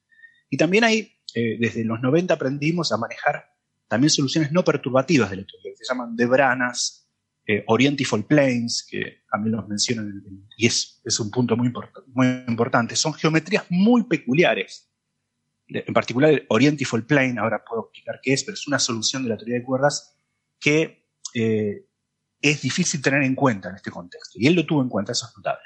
Y él muestra que no hay solución, no hay posibilidad eh, a nivel clásico, porque después habría que cuantizar estas teorías. Este, este, este, este, artículo, es importante recalcarlo, es a nivel clásico, porque podría pasar que efectos no perturbativos a nivel cuántico sí dieran una posibilidad para que exista la solución de De Pero al menos a nivel clásico no hay una posibilidad de tener seis dimensiones compactas y que las otras cuatro te describan un universo que se expande exponencialmente. Una forma de llamarlo de Sitter. De hecho, Gastón, si, me, si me dejas, eh, hay, una, hay una frase en la introducción que me parece interesante, que es, eh, digamos, el autor tratando de ver el lado positivo de esto, ¿no? No vendiendo esto se carga la teoría de cuerdas, sino diciendo, a ver, ¿para qué, qué, ¿cómo podemos salvar esto? Y su frase es, o bien ese estado de De Sitter se puede conseguir mediante, mediante efectos cuánticos, como tú acabas de decir, o bien es que igual nuestro universo nunca va a llegar a ese estado, porque igual ocurre otra transición de fase en el universo y no termina en forma de, en forma de esta aceleración exponencial y termina de otra manera. que sí, sí, eso eh, hablamos en algunos episodios anteriores de esto. Esto se enmarca, primero digamos que este, este, tipo de resultados tienen antecedentes. Hace 20 años, un poco más, en el julio del 2000, eh, eh, Juan Maldacena y Carlos Núñez, estaban en Harvard en ese momento los dos, ellos, ellos mostraron que había ellos no fueron tan exhaustivos como Skark en este trabajo, hace 20 años de esto, no consideraron el caso del Oriental Plane, y eso es importante, pero lo que consideraron es una gran solución y ya habían descartado mucho, habían descartado, mira, no hay posibilidad de que tengas estas dimensiones compactas y, esta, y estas cuatro que describen tu espacio-tiempo eh, sean de cita. Entonces es un famoso resultado, el no-go, o sea, no va, no-go theorem de Maldacena y Núñez. Acá Skark es más general, en particular porque considera el Oriente Full Plane, que era como una especie de, de, forma de evadir las obstrucciones ya presentadas 20 años antes por Maldacena y Entonces ellos muestran eh, que, claro, o bien, como, como decíamos recién, o este trabajo es clásico, entonces la razón por la cual eh, la teoría de cuerdas podría, no sabemos, describir un universo que se expande aceleradamente, podría ser de naturaleza cuántica. O sea, sería muy importante, porque imagínate que fuese así querría decir que es la mecánica cuántica lo que explica por qué el universo se expande aceleradamente, lo cual es notable, ¿no? Sería un resultado muy importante. Pero otra posibilidad es que no, que la teoría de cuerdas, si uno la considera cierta, si es cierta, si llegase a ser cierta, está diciendo que está predeciendo, está prediciendo que el universo no va a expandirse por siempre exponencialmente, sino cambiar de fase. Esto es una, unas cosas que habían considerado no hace mucho tiempo Steinhardt con Bafa es una, una afirmación dura esa, ¿eh? O sea, quiero decir, es, estás, estás diciendo que estudiando lo más fundamental del universo puedes decir cosas acerca del futuro remoto, ¿no? O sea, eso en realidad es una predicción dura. Hay, una salida que es que la teoría de cuerdas está mal. Podría pasar eso. Pero esto no muestra que la teoría de cuerdas está mal. De hecho, podría ser lo contrario. Podría ser, de hecho, un aliciente para estudiarla. Si mm. es cierto esto, es una predicción de la teoría de cuerdas. En este sentido se puede pensar como optimista, porque es muy común eh, divulgar por ahí erróneamente eh, que la teoría de cuerdas no es predictiva. Es cierto que muchas cosas no lo es, es, cierto que muchas cosas no lo es, pero justamente la dificultad, lo dificultoso que ha, sido encontrar una descripción de un universo acelerado como el que vivimos dentro del marco de la teoría de cuerdas, es prueba de que no es que uno pueda hacer cualquier cosa ahí adentro. Es prueba justamente de que la teoría, todas las piezas matemáticas tienen que, ajustarse con una acribia que no es trivial de lograr, con un, ajuste que no es trivial de ser eh, ser logrado. Entonces, en algún sentido es interesantísimo porque es, eh, a ver, estamos considerando la teoría más promisoria que tenemos para unificar la mecánica cuántica con la teoría general de la relatividad y estamos tratando de ver si esta puede o no describir el universo que observamos. A mí me parece que en ese sentido es un trabajo muy importante y yo no soy experto en, esta, en este rincón de la teoría de cuerdas, pero muchos amigos míos eh, he visto que están discutiendo desde que salió este trabajo, mucho sobre este trabajo, gente que sí se dedica a este tema. Así que me parece que es un paper que, va a dar de que hablar al menos. Yo pensaba justo invitar a Scar a dar una charla, un seminario en mi grupo la semana que viene, porque me parece un trabajo que es importantísimo. Es verdad que yo sí que he oído la crítica de la teoría de cuerdas no formulada como tú dices, pero en el sentido de que es que puedes, puedes reproducir cualquier cosa porque como es tan general, pues cualquier cosa te puede salir. Y luego claro, este es un ejemplo de que no, es así. Hace Bafa o Guri y toda, y toda esa gente, digo toda esa gente porque tiene un gran grupo trabajando con ellos, y, Francis eh, quizá haya seguido esto más de cerca que yo incluso, eh, este, en los últimos años es el debate sobre cómo hacer para que De Sitter aparezca dentro del marco de la teoría de cuerdas. Ahí se ve claramente que la teoría de cuerdas es una teoría que no es, que no puede ser cualquier cosa. Ojalá fuese, fuese posible marcar dentro de la teoría de cuerdas un universo que se expande aceleradamente como el que vemos, porque eso sería, eh, nos aliviaría mucho. es el punto clave, ¿no? O sea, una teoría de todo uno espera que sea única. O sea, que no sea una teoría que predice todo, no, sea una teoría de todo que predizca todo, porque entonces no es una teoría de todo. Eh, y claro, el, poner dificultades a la hora de eh, predecir lo que observamos en el universo a gran escala, pues es un punto de partida para focalizar la investigación y encontrar eh, la descripción adecuada, porque en general la, visión moderna es que la teoría de cuerdas es algo parecido a un marco conceptual, ¿no? Lo, como es la teoría newtoniana. La teoría newtoniana no predice la gravedad. La teoría newtoniana te da un marco en el que tú puedes describir la gravitación de cierta manera, ¿no? O, no predice el campo, la fuerza de Coulomb. Pero la fuerza de Coulomb se puede describir en el lenguaje newtoniano. Pues la teoría de cuerdas, en cierto sentido, te permite describir eh, universos muy parecidos al nuestro, que tienen eh, gravitones, que tienen eh, bosones gauge, que tienen fermiones, y, la cuestión es mm, que no hemos sabido encontrar la descripción exacta y concreta de nuestro universo. Hay algunas descripciones muy forzadas, ¿no? con intersecciones de debranas, que básicamente es meter el modelo estándar de manera muy, muy, como muy con calzador, ¿no? No es un proceso, y además tiene el gran problema de que puedes meter lo que te dé la gana. Es decir, eh, si se descubre una nueva interacción fundamental, la meto, pongo otra brana y, adecuada o varias branas superpuestas y meto esa nueva interacción.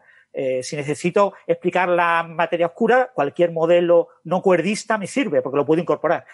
Claro, lo, bonito de ese tipo de resultados no go es que te van mostrando que el camino hacia eh, el modelo cuerdista correcto que describe nuestra realidad es un camino difícil, eh, pero probablemente es un camino mm, de un único, una única dirección. Es decir, que eh, es toda la visión contraria a esa idea del landscape, ¿no? De que tengo 10 a 500, 10 a la 1000 eh, posibles vacíos y la teoría de cuerda describe prácticamente cualquier cosa. Sino todo lo contrario. entre todas esas cosas que describe, la mayor parte no están en el landscape, están en el swampland, están, están fuera de lo que es puramente cuerdista, ¿no? que cumple con todo lo que yo espero de algo cuerdista. Y entonces, en ese sentido, este tipo de resultados eh, son, son muy prometedores, ¿no? Pero bueno, también es un resultado entre comillas esperado. Lo sorprendente del resultado, quizás, es una cosa que nos ha comentado Gastón, es que la demostración es trivial. O sea, cuando te la lees dices, pero eso lo entiendo yo y no tengo ni idea, ¿no? O sea, parece como que tiene que haber una trampa. ¿En dónde está la trampa? ¿Por qué puedo entender yo un resultado supuestamente tan importante, no? Cuando es notable, ¿no? El otro día vi un tuit de Thomas Van Riet que se dedica a esto y dijo, eh, mostraba el artículo y dijo, media página para demostrar lo que había estado tratando de demostrar durante años. Dijo, como... como eh, Sí, es cierto. Y después recordar eso para los oyentes. Como eh, en 10 dimensiones tenemos cinco teorías de cuerdas, ¿no? La, teoría 1, la 2A, la 2B y la heterótica E8, E8 y SO32. Para eh, las heteróticas ya se había demostrado un resultado muy parecido eh, hace unos años, como 10 años. Y, y ahora pues se demuestra para las teorías de tipo 2 y probablemente las heteróticas son parecidas a las teorías de tipo 1, pues tienen una única supersimetría en su supergravedad eh, prácticamente lo que está diciendo es que en todas esas teorías, no solo en las teorías de tipo 2, que son las que aparecen en el título de este artículo, sino que en todas las teorías de cuerdas en 10 dimensiones, no podemos encontrar eh, un espacio de De Sitter en la supergravedad clásica eh, natural asociada a esa teoría de cuerdas. Entonces, lo que tenemos es que buscarlo por mecanismos más enrevesados, ¿no? La, hay maneras de meter un, un De Sitter, pero claro, necesitamos que sea un De Sitter eh, metaestable, porque lo que estamos observando, lo que nos dice ahora mismo las observaciones cosmológicas es que nuestro de es metaestable. Es decir, tiene una energía oscura de densidad constante. Con lo que, obviamente, el futuro es esa transición de fase que comentaba antes Alberto, ¿no? Es un big rip, es un gran desgarro. Es que eh, nuestro eh, vacío es metaestable y en un futuro, esperemos que muy lejano, eh, acabará pasando, transitando a un falso vacío futuro, que sea un vacío más verdadero, porque será un vacío más vacío, destruyendo todas las estructuras que, tenemos en nuestro universo. ¿no? Y, claro, eso mm, eh, puede ser una predicción que acabe teniendo la teoría de cuerdas, ¿no? de que eh, no existe un desiter estable y nos tenemos que conformar con un eh, desiter metaestable si fuera inestable, lo más natural es que ya hubiera desaparecido. Entonces, como no ha desaparecido, tiene que ser metaestable, ¿no? Tiene que aguantar 14.000 millones de años mucho tiempo. O sea, eh, para una teoría, para una cosa que vive en tiempos de la escala de Planck. ¿Vale? O sea, que son, estamos hablando de un tiempo virtualmente casi infinito, ¿no?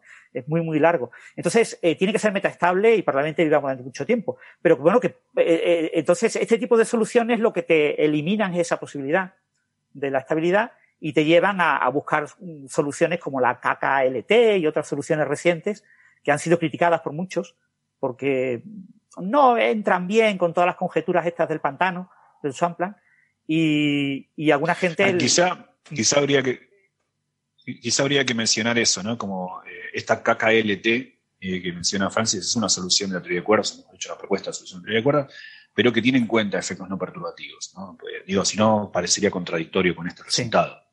Justamente recordemos que uno de los way out, que esta forma de, de circunvalar esta obstrucción es esa, que haya efectos no perturbativos cuánticos en la teoría, que aunque clásicamente no se admitan esas soluciones, mm. cuánticamente aparezcan. ¿no? Bueno, KKLT hay mucha gente que dice que puede ser esa solución, hay otra gente que la critica. Mm. Sí, cuando Gastón habla de efectos perturbativos se refiere a que el KKLT utiliza debranas, ¿no? Las debranas son como solitones, son como estructuras no perturbativas de la teoría, ¿no? La, en la teoría de cuerdas, las soluciones perturbativas es cuerdas que vibran. Y después tenemos otras soluciones, como por ejemplo las debranas, que son los lugares en los que se apoyan los extremos de las cuerdas abiertas, que son estructuras que se comportan como solitones, como estructuras no perturbativas. Y, y en el caso de KKLT se basa en anti-D3 branas. Eh, nuestro universo sería una D3 brana, y entonces pues introduces una estructura bastante enrevesada utilizando eh, antibranas que eh, acaba conduciendo a que nuestro universo es eh, de tipo de sitter. ¿no? lo, cual, lo cual eh, por cierto, ya nos da otra cosa para nuestro futuro programa sobre solitones. Habrá que hablar de teoría de cuerdas en ese programa también.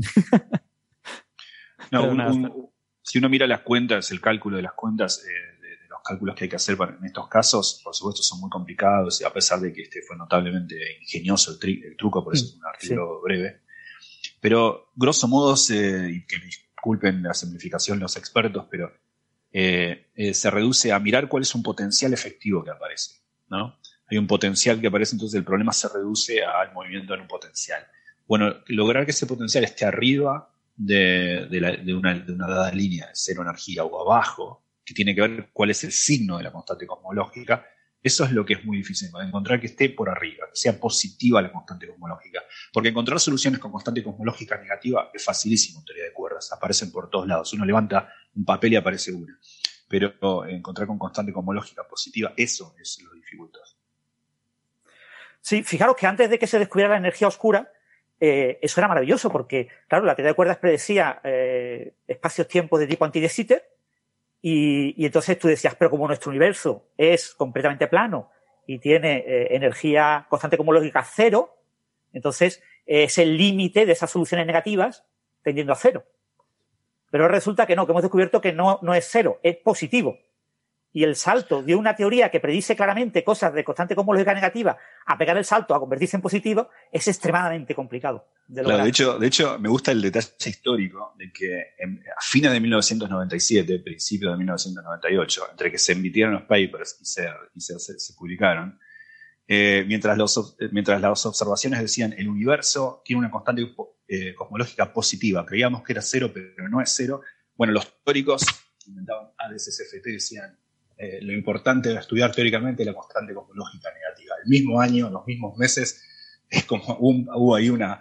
Los teóricos se volcaron por cuestiones de física matemática a estudiar la constante cosmológica negativa, mientras que los cosmólogos dijeron la constante cosmológica del universo es positiva. Entonces, justo pasó en los mismos meses, me causa gracia esa coincidencia. Gastón, perdona, no sé si has tocado algo del micrófono, pero ahora te escuchamos muy bajito. Salí en sueco. Ahora, ahora, ahora mejor. Por un momento te, te medio perdimos. Y creo que se, escuchó, ¿verdad? Lo que, lo que decía Gastón sobre. Yo, por lo menos, sí. Es verdad, un poco bajito, pero sí que lo escuché. Se ha escuchado por bajito, sí. Bueno, em, bueno, tengo una duda. Entonces, sobre este resultado, mm, digamos que esto es un no-go theorem, ¿no? Es un, un, teorema de ni de coña, eso es como me gusta decir, de relativo al, al hecho de que nuestro universo pueda, pueda ser asintóticamente de Sitter como, como tenemos planteado en nuestros esquemas teóricos del modelo cosmológico actual. Pero, ¿qué pasa si nuestro universo realmente es parecido a un de Sitter, pero no exactamente, en el sentido de que tiene una expansión acelerada, pero no es exponencial. Yo creo que hay tres, tres, posibilidades. Tres posibilidades. Supongamos que uno eh, supiese la verdad. Uno es, eh, eh, sabe si la teoría es correcta o no, si el universo. Hay tres posibilidades. Una es que la teoría de cuerdas prediga que el universo es, asintóticamente de y, el universo lo sea. Solo que la, la, solución todavía no la hayamos encontrado, porque repito, este es un haber eh, cribado el, paisaje, si bueno, por acá no busques que no lo vas a encontrar, pero no es que ha, es una, búsqueda, ha, sido exhaustivamente excluida la posibilidad en todo el mapa de solución de la teoría de cuerdas. Lo que está mostrando es al menos cuán complicado nos ha sido. Hasta ahora no pudimos encontrar una solución de cita. Pero puede ser que esté. muchos de hecho dicen que KLT es una y que hay que estudiar esa. O sea, entonces esa es una posibilidad. El universo es de y la teoría de cuerdas permite que lo sea. Una segunda posibilidad es que el universo sea de Sitter y la teoría de cuerdas permita que no sea, lo cual implica que la teoría de cuerdas está mal, está descartada observacionalmente. Pero para eso habría que primero probar que no hay ninguna solución en la teoría de cuerdas. O sea, Skarke mostró en un gran terreno, pero que no hay en absoluto una solución en teoría de cuerdas que describa un universo tipo de Sitter. Y hay una tercera posibilidad, que es que la teoría de cuerdas esté bien o mal, el universo en el que vivimos no es de Sitter. Es decir, parece sitio por el momento, pero va a haber una transición de fase hacia otra cosa más tarde. Están esas tres posibilidades abiertas. Por eso está bueno eh, aclarar eso, porque si no, la gente piensa, uh, parece que hay un tipo en la Universidad Técnica de Viena que la semana pasada probó que de cuerdas está mal. Digo esto porque hasta lo vi escrito por ahí. Eh, entonces. Hmm.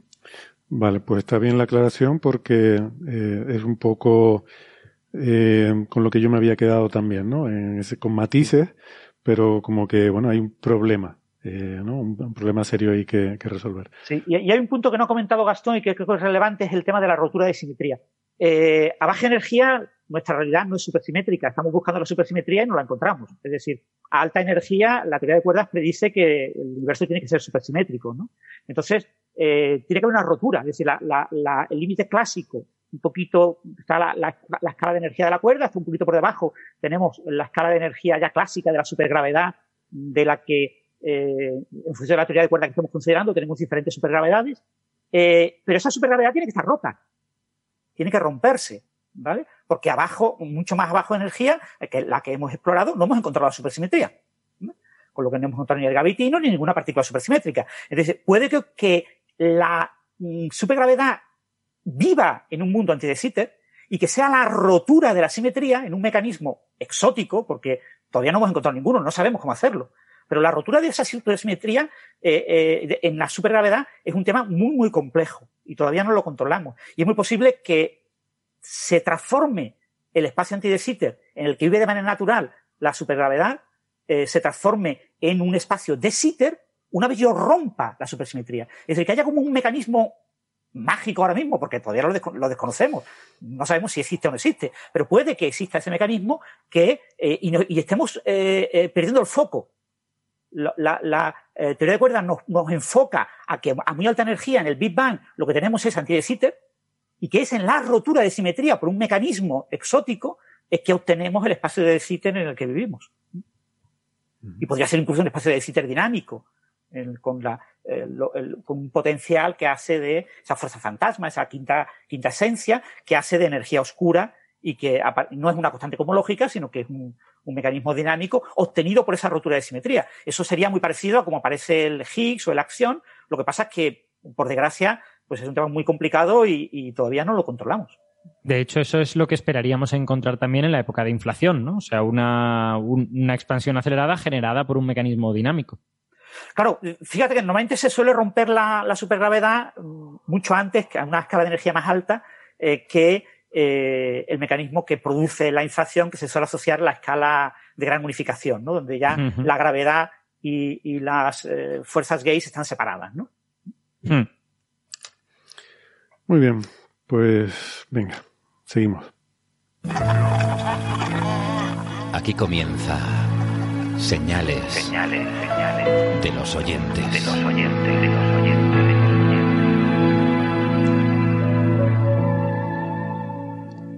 Vamos regular de tiempo hoy, así que cogemos solo un par de preguntitas y, rapidito, sin enrollarnos, que bueno, solemos ser siempre concisos y al grano, así que vamos a mantener esa línea. Eva, eh, ¿te doy otra oportunidad para desconectarte o cómo lo tienes? Es que me paso bien con vosotros, ya, o sea, sois un vicio. Venga, pues... Voy a llegar tarde a todos los sitios después de Coffee Break, pero bueno. me quedo. Si son dos preguntitas, me quedo. Venga, te quedas ya la última, ¿no? ya, me quedo para el final. Cuando cojo una papa frita siempre es la última. Bueno, venga. Eh, por ejemplo, pregunta... Em, bueno, fíjate, esta, esta es curiosa. Antonio David Bastida pregunta que cómo de común es que un físico cambie de campo de trabajo durante su trayectoria. Por ejemplo, pasar de física de estado sólido a trabajar en problemas de física estadística, etcétera. Por, por cambiar radicalmente el, el bueno, hablamos, hablamos de Virasoro la otra vez, ¿no? Y de lo. Eh, quizás el caso más extremo, porque ha hecho cosas, eh, contribuciones importantes en todas, desde oceanografía a física de partículas, teoría de cuerdas, neurociencia eh, vidrios de spin. Pero para no mencionar eh, casos tan eh, emblemáticos, digamos, gente que, tenga muchas cosas con su nombre, a mí me daría mucha pereza, mucha fiaca.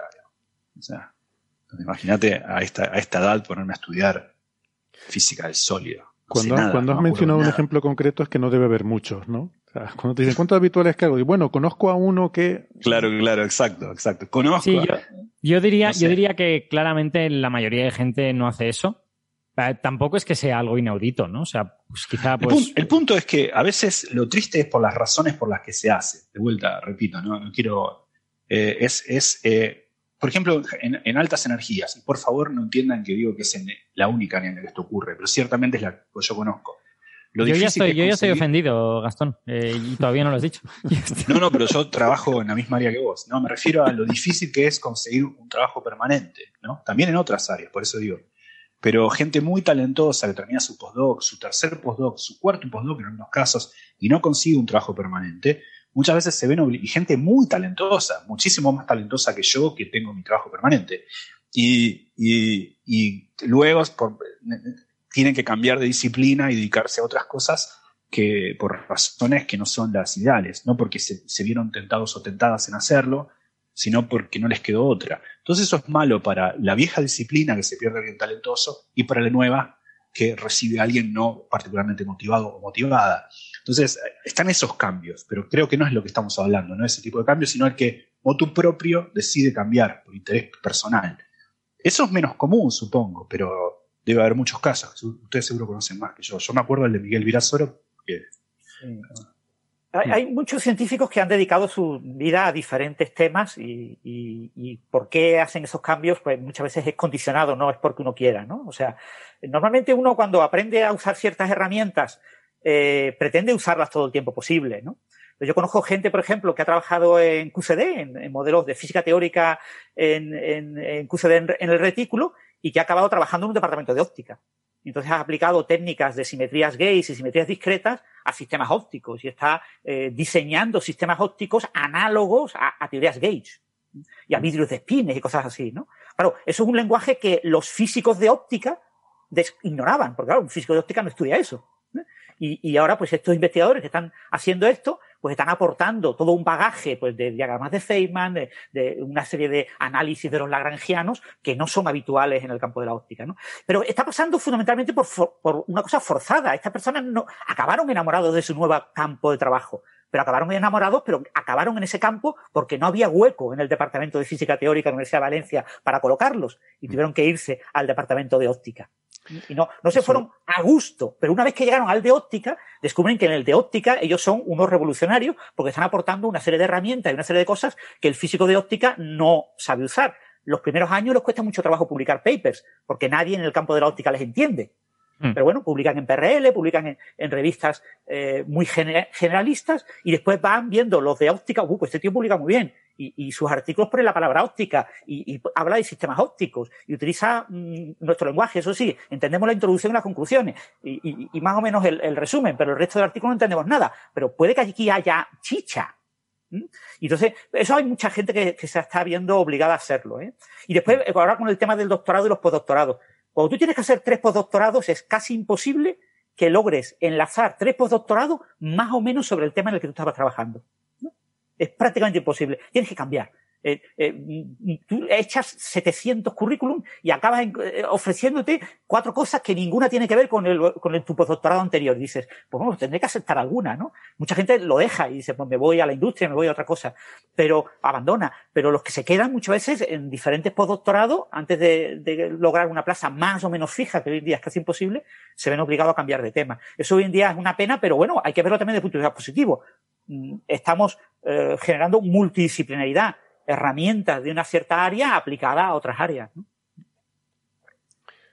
Para, matizar un poquito lo que dice Francis del lenguaje, ¿no? O sea, bueno, yo creo que cada campo también es muy específico, pero creo que todos estamos hiper, como científicos estamos hiper especializados. Mm. Y yo, por ejemplo, que trabajo en un campo diferente al que trabaja Héctor, o sea, nos entendemos más o menos, pero, o sea, no es un, no es un paso trivial que yo dentro de la astrofísica, trabajando en lo que trabajo, estrellas evolucionadas, me pasé a física solar.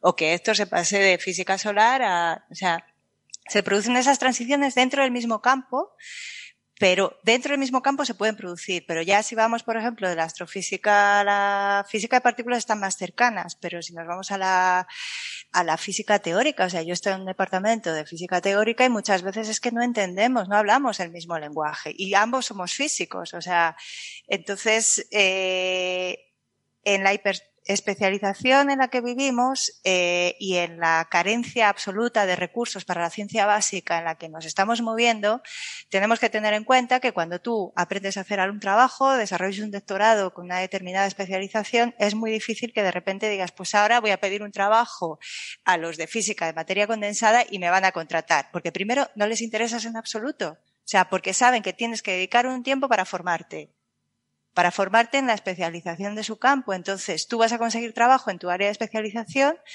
y saltar de uno a otro solo lo puedes hacer pues cuando ya tengas eh, una edad, que es a la que nos estabilizamos los investigadores, y puedas decir, pues ahora me voy a dedicar a hacer lo que me dé la gana, porque ya tengo mi plaza fija y no voy a tener que estar corriendo de un postdoc a otro para, para, para intentar arañar un poquito de fondos a la ciencia. En un sistema más ideal, con más recursos eh, para las personas, eh, sí, ese tipo de cambios serían, primero, muy ricos para la ciencia en general. Y segundo, serían yo creo que bastante más frecuentes, ¿no? Porque al fin y al cabo los científicos somos gente muy curiosa y la gente curiosa tiene ese problema, que de repente te interesas por cómo, eh, cómo vuela una mosca, cómo, cómo explotan los volcanes o cómo se produce eh, un universo de Sitter a partir de una teoría de cuerdas, ¿no? Entonces, eh, creo que el problema es más de, de estructura que de, que de, que de personas que quieran cambiar de tema, ¿no? Me, resultó muy interesante la reflexión que hacía Gastón de que eh, a veces ese cambio puede ser malo para los dos campos, ¿no? El viejo porque pierde a alguien con el conocimiento que había adquirido y el nuevo porque recibe a alguien que llega forzado por, por eh, necesidades económicas, ¿no? Eh, aunque también es verdad que puede ser positivo cuando ocurre por las razones correctas. Y ahí, me gustaría mencionar, mm, aunque a riesgo de que alarguemos esta discusión quizás más, de lo que conviene, pero hay otro aspecto que no hemos tratado y que me gustaría ponerlo también sobre la mesa, y es que hay veces que puedes seguir haciendo lo mismo en otro campo completamente diferente. Y además tengo una anécdota personal porque la persona con la que yo compartía despacho cuando estaba haciendo la tesis doctoral, eh, un chico que se llama Thierry Monet, que trabajaba, él venía de un background teórico y empezó a trabajar en astrofísica, en física solar, haciendo simulaciones computacionales. Y mm, cuando terminó el doctorado, pues bueno, luego fue a hacer un postdoc y luego su segundo postdoc, recuerdo un día me, me envió un correo diciendo que estaba muy contento porque se iba a trabajar en la Universidad de Chicago en el departamento de biología celular a hacer simulaciones moleculares. Y yo, y yo digo, simulaciones de, de dinámica eh, celular, ¿no? No sé, algo. Y yo digo, pero ¿qué me dices si tú no tienes ni idea de eso? O sea, ¿cómo te han contratado a ti? Dice, no, no, no, es que lo he estado, he estado estudiando el tema, he estado hablando con digital y es hacer exactamente lo mismo que yo hacía cuando estaba ahí en el IAC en la tesis. O sea, es lo mismo, las mismas simulaciones, las mismas ecuaciones que voy a simular, el mismo tipo de problema con unas condiciones de contorno diferentes, pero al final voy incluso a usar mm, muchos de los mismos códigos que estaba utilizando en mi tesis, ¿no? Y dice, pero estás estudiando el sol y ahora vas a estudiar células y cómo me dices que, y es verdad, a veces las herramientas son exactamente las mismas, entonces tú puedes seguir usando las mismas herramientas y estar trabajando en un campo completamente diferente. He utilizado un código de, explosiones nucleares para hacer eh, para, estudiar la estructura de, evolución estelar de vientos, o sea que sí, sí. que no sé si el hecho de mencionar la Universidad de Chicago te trajo eh, ese ejemplo a la cabeza, ¿no? Porque son los pioneros en ese tipo de cosas. Eh, pregunta también, por cierto, le quiero agradecerle a Bruno Jiménez, como siempre, que nos hace la recopilación esta de preguntas de los oyentes que nos siguen en el chat. Y estoy viendo aquí algo que no entiendo muy bien porque no lo he seguido, pero parece como que Bruno se despide. Entiendo que es porque eh, va a hacer un máster de, de, algo que le genera conflicto con Coffee Break. Eh, eh, a ver, Bruno, tú verás lo que te conviene, pero yo diría que aquí va a aprender más que en cualquier máster, pero, en fin. Eh, tú sabrás. No Hombre, los, eh, Héctor, los másteres nadie los hace para aprender. Los hace porque necesita eso para pasar a la siguiente etapa, ¿eh? Porque vamos, los másteres a nivel didáctico son un desastre. Bueno, tenemos que empezar a, expedir titulaciones de Coffee Break. Bueno, pues le deseamos todo lo mejor a Bruno. No sé si lo he entendido bien, ¿eh? espero no estar metiendo la pata, pero me da la impresión un poco por las frases que veo por aquí y algunos comentarios de despedida. Así que nada, que, te vaya muy bien, mucha suerte y nos seguiremos viendo por, por ahí en redes sociales. Y por coger una, última pregunta, eh, eh, preguntaba DDV29, está para los teóricos, a ver qué opinan. Dice, el principio de exclusión de Pauli termina generando una aparente fuerza repulsiva en sistemas fermiónicos.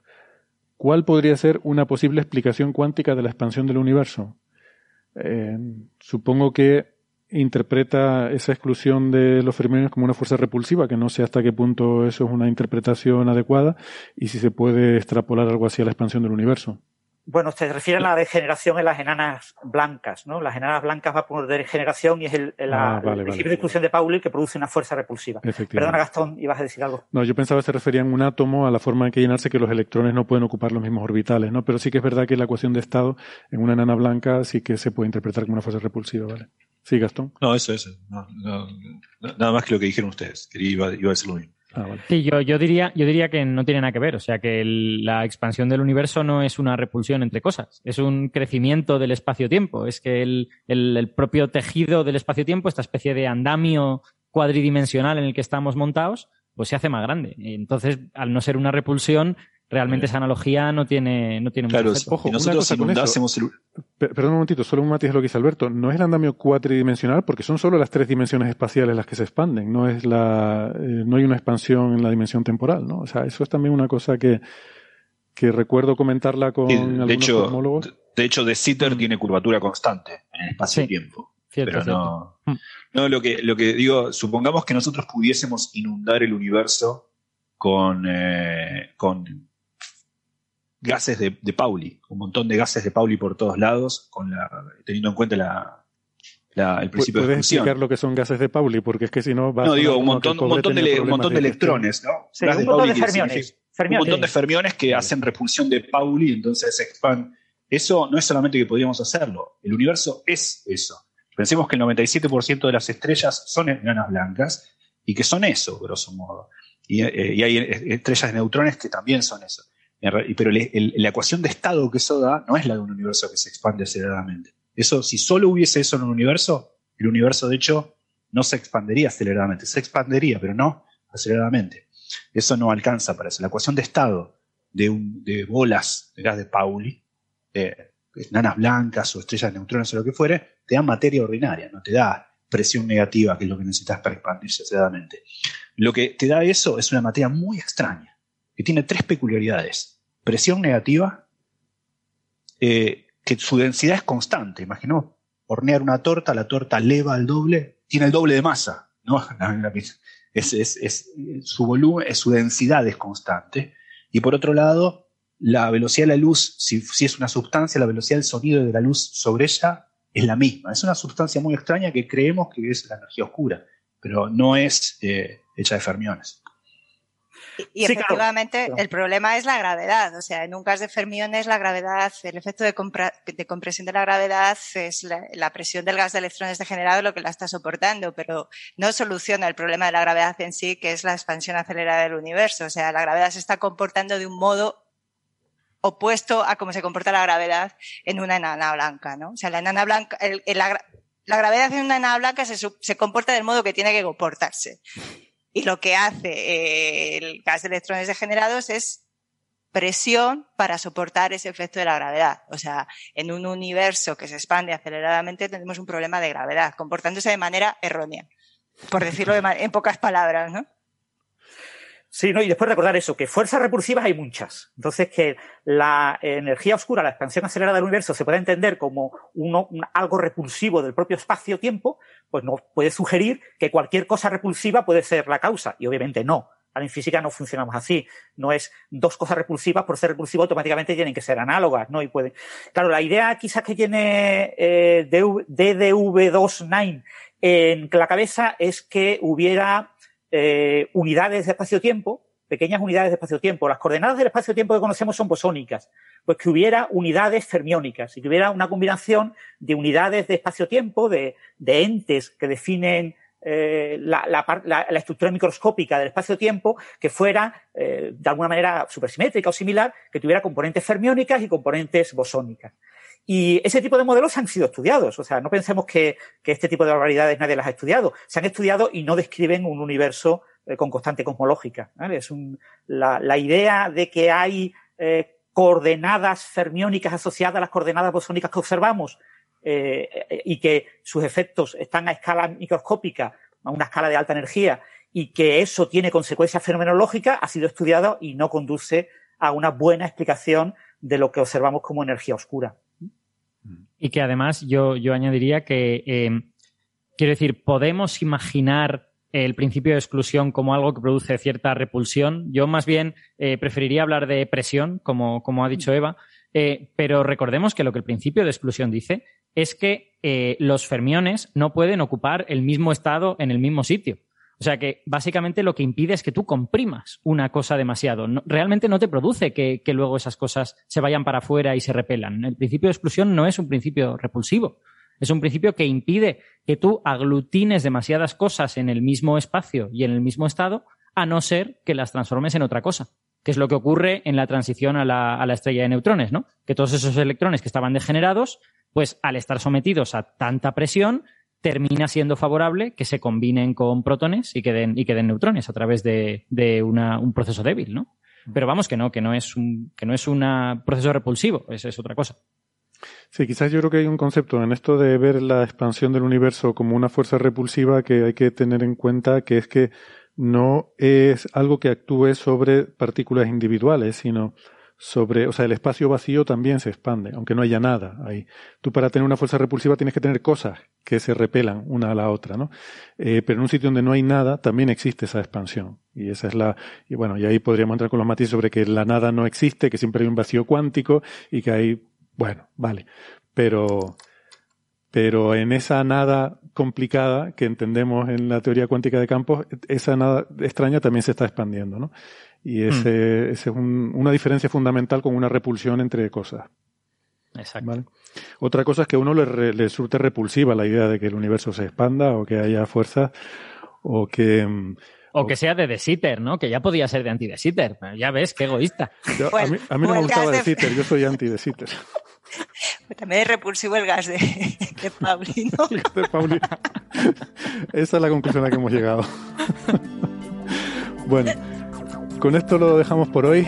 Eh, nos volvemos a ver, si ustedes lo tienen a bien, la próxima semana. Muchas gracias a los amigos que han seguido el directo en el chat, a la gente que ha estado preguntando, eh, haciendo comentarios.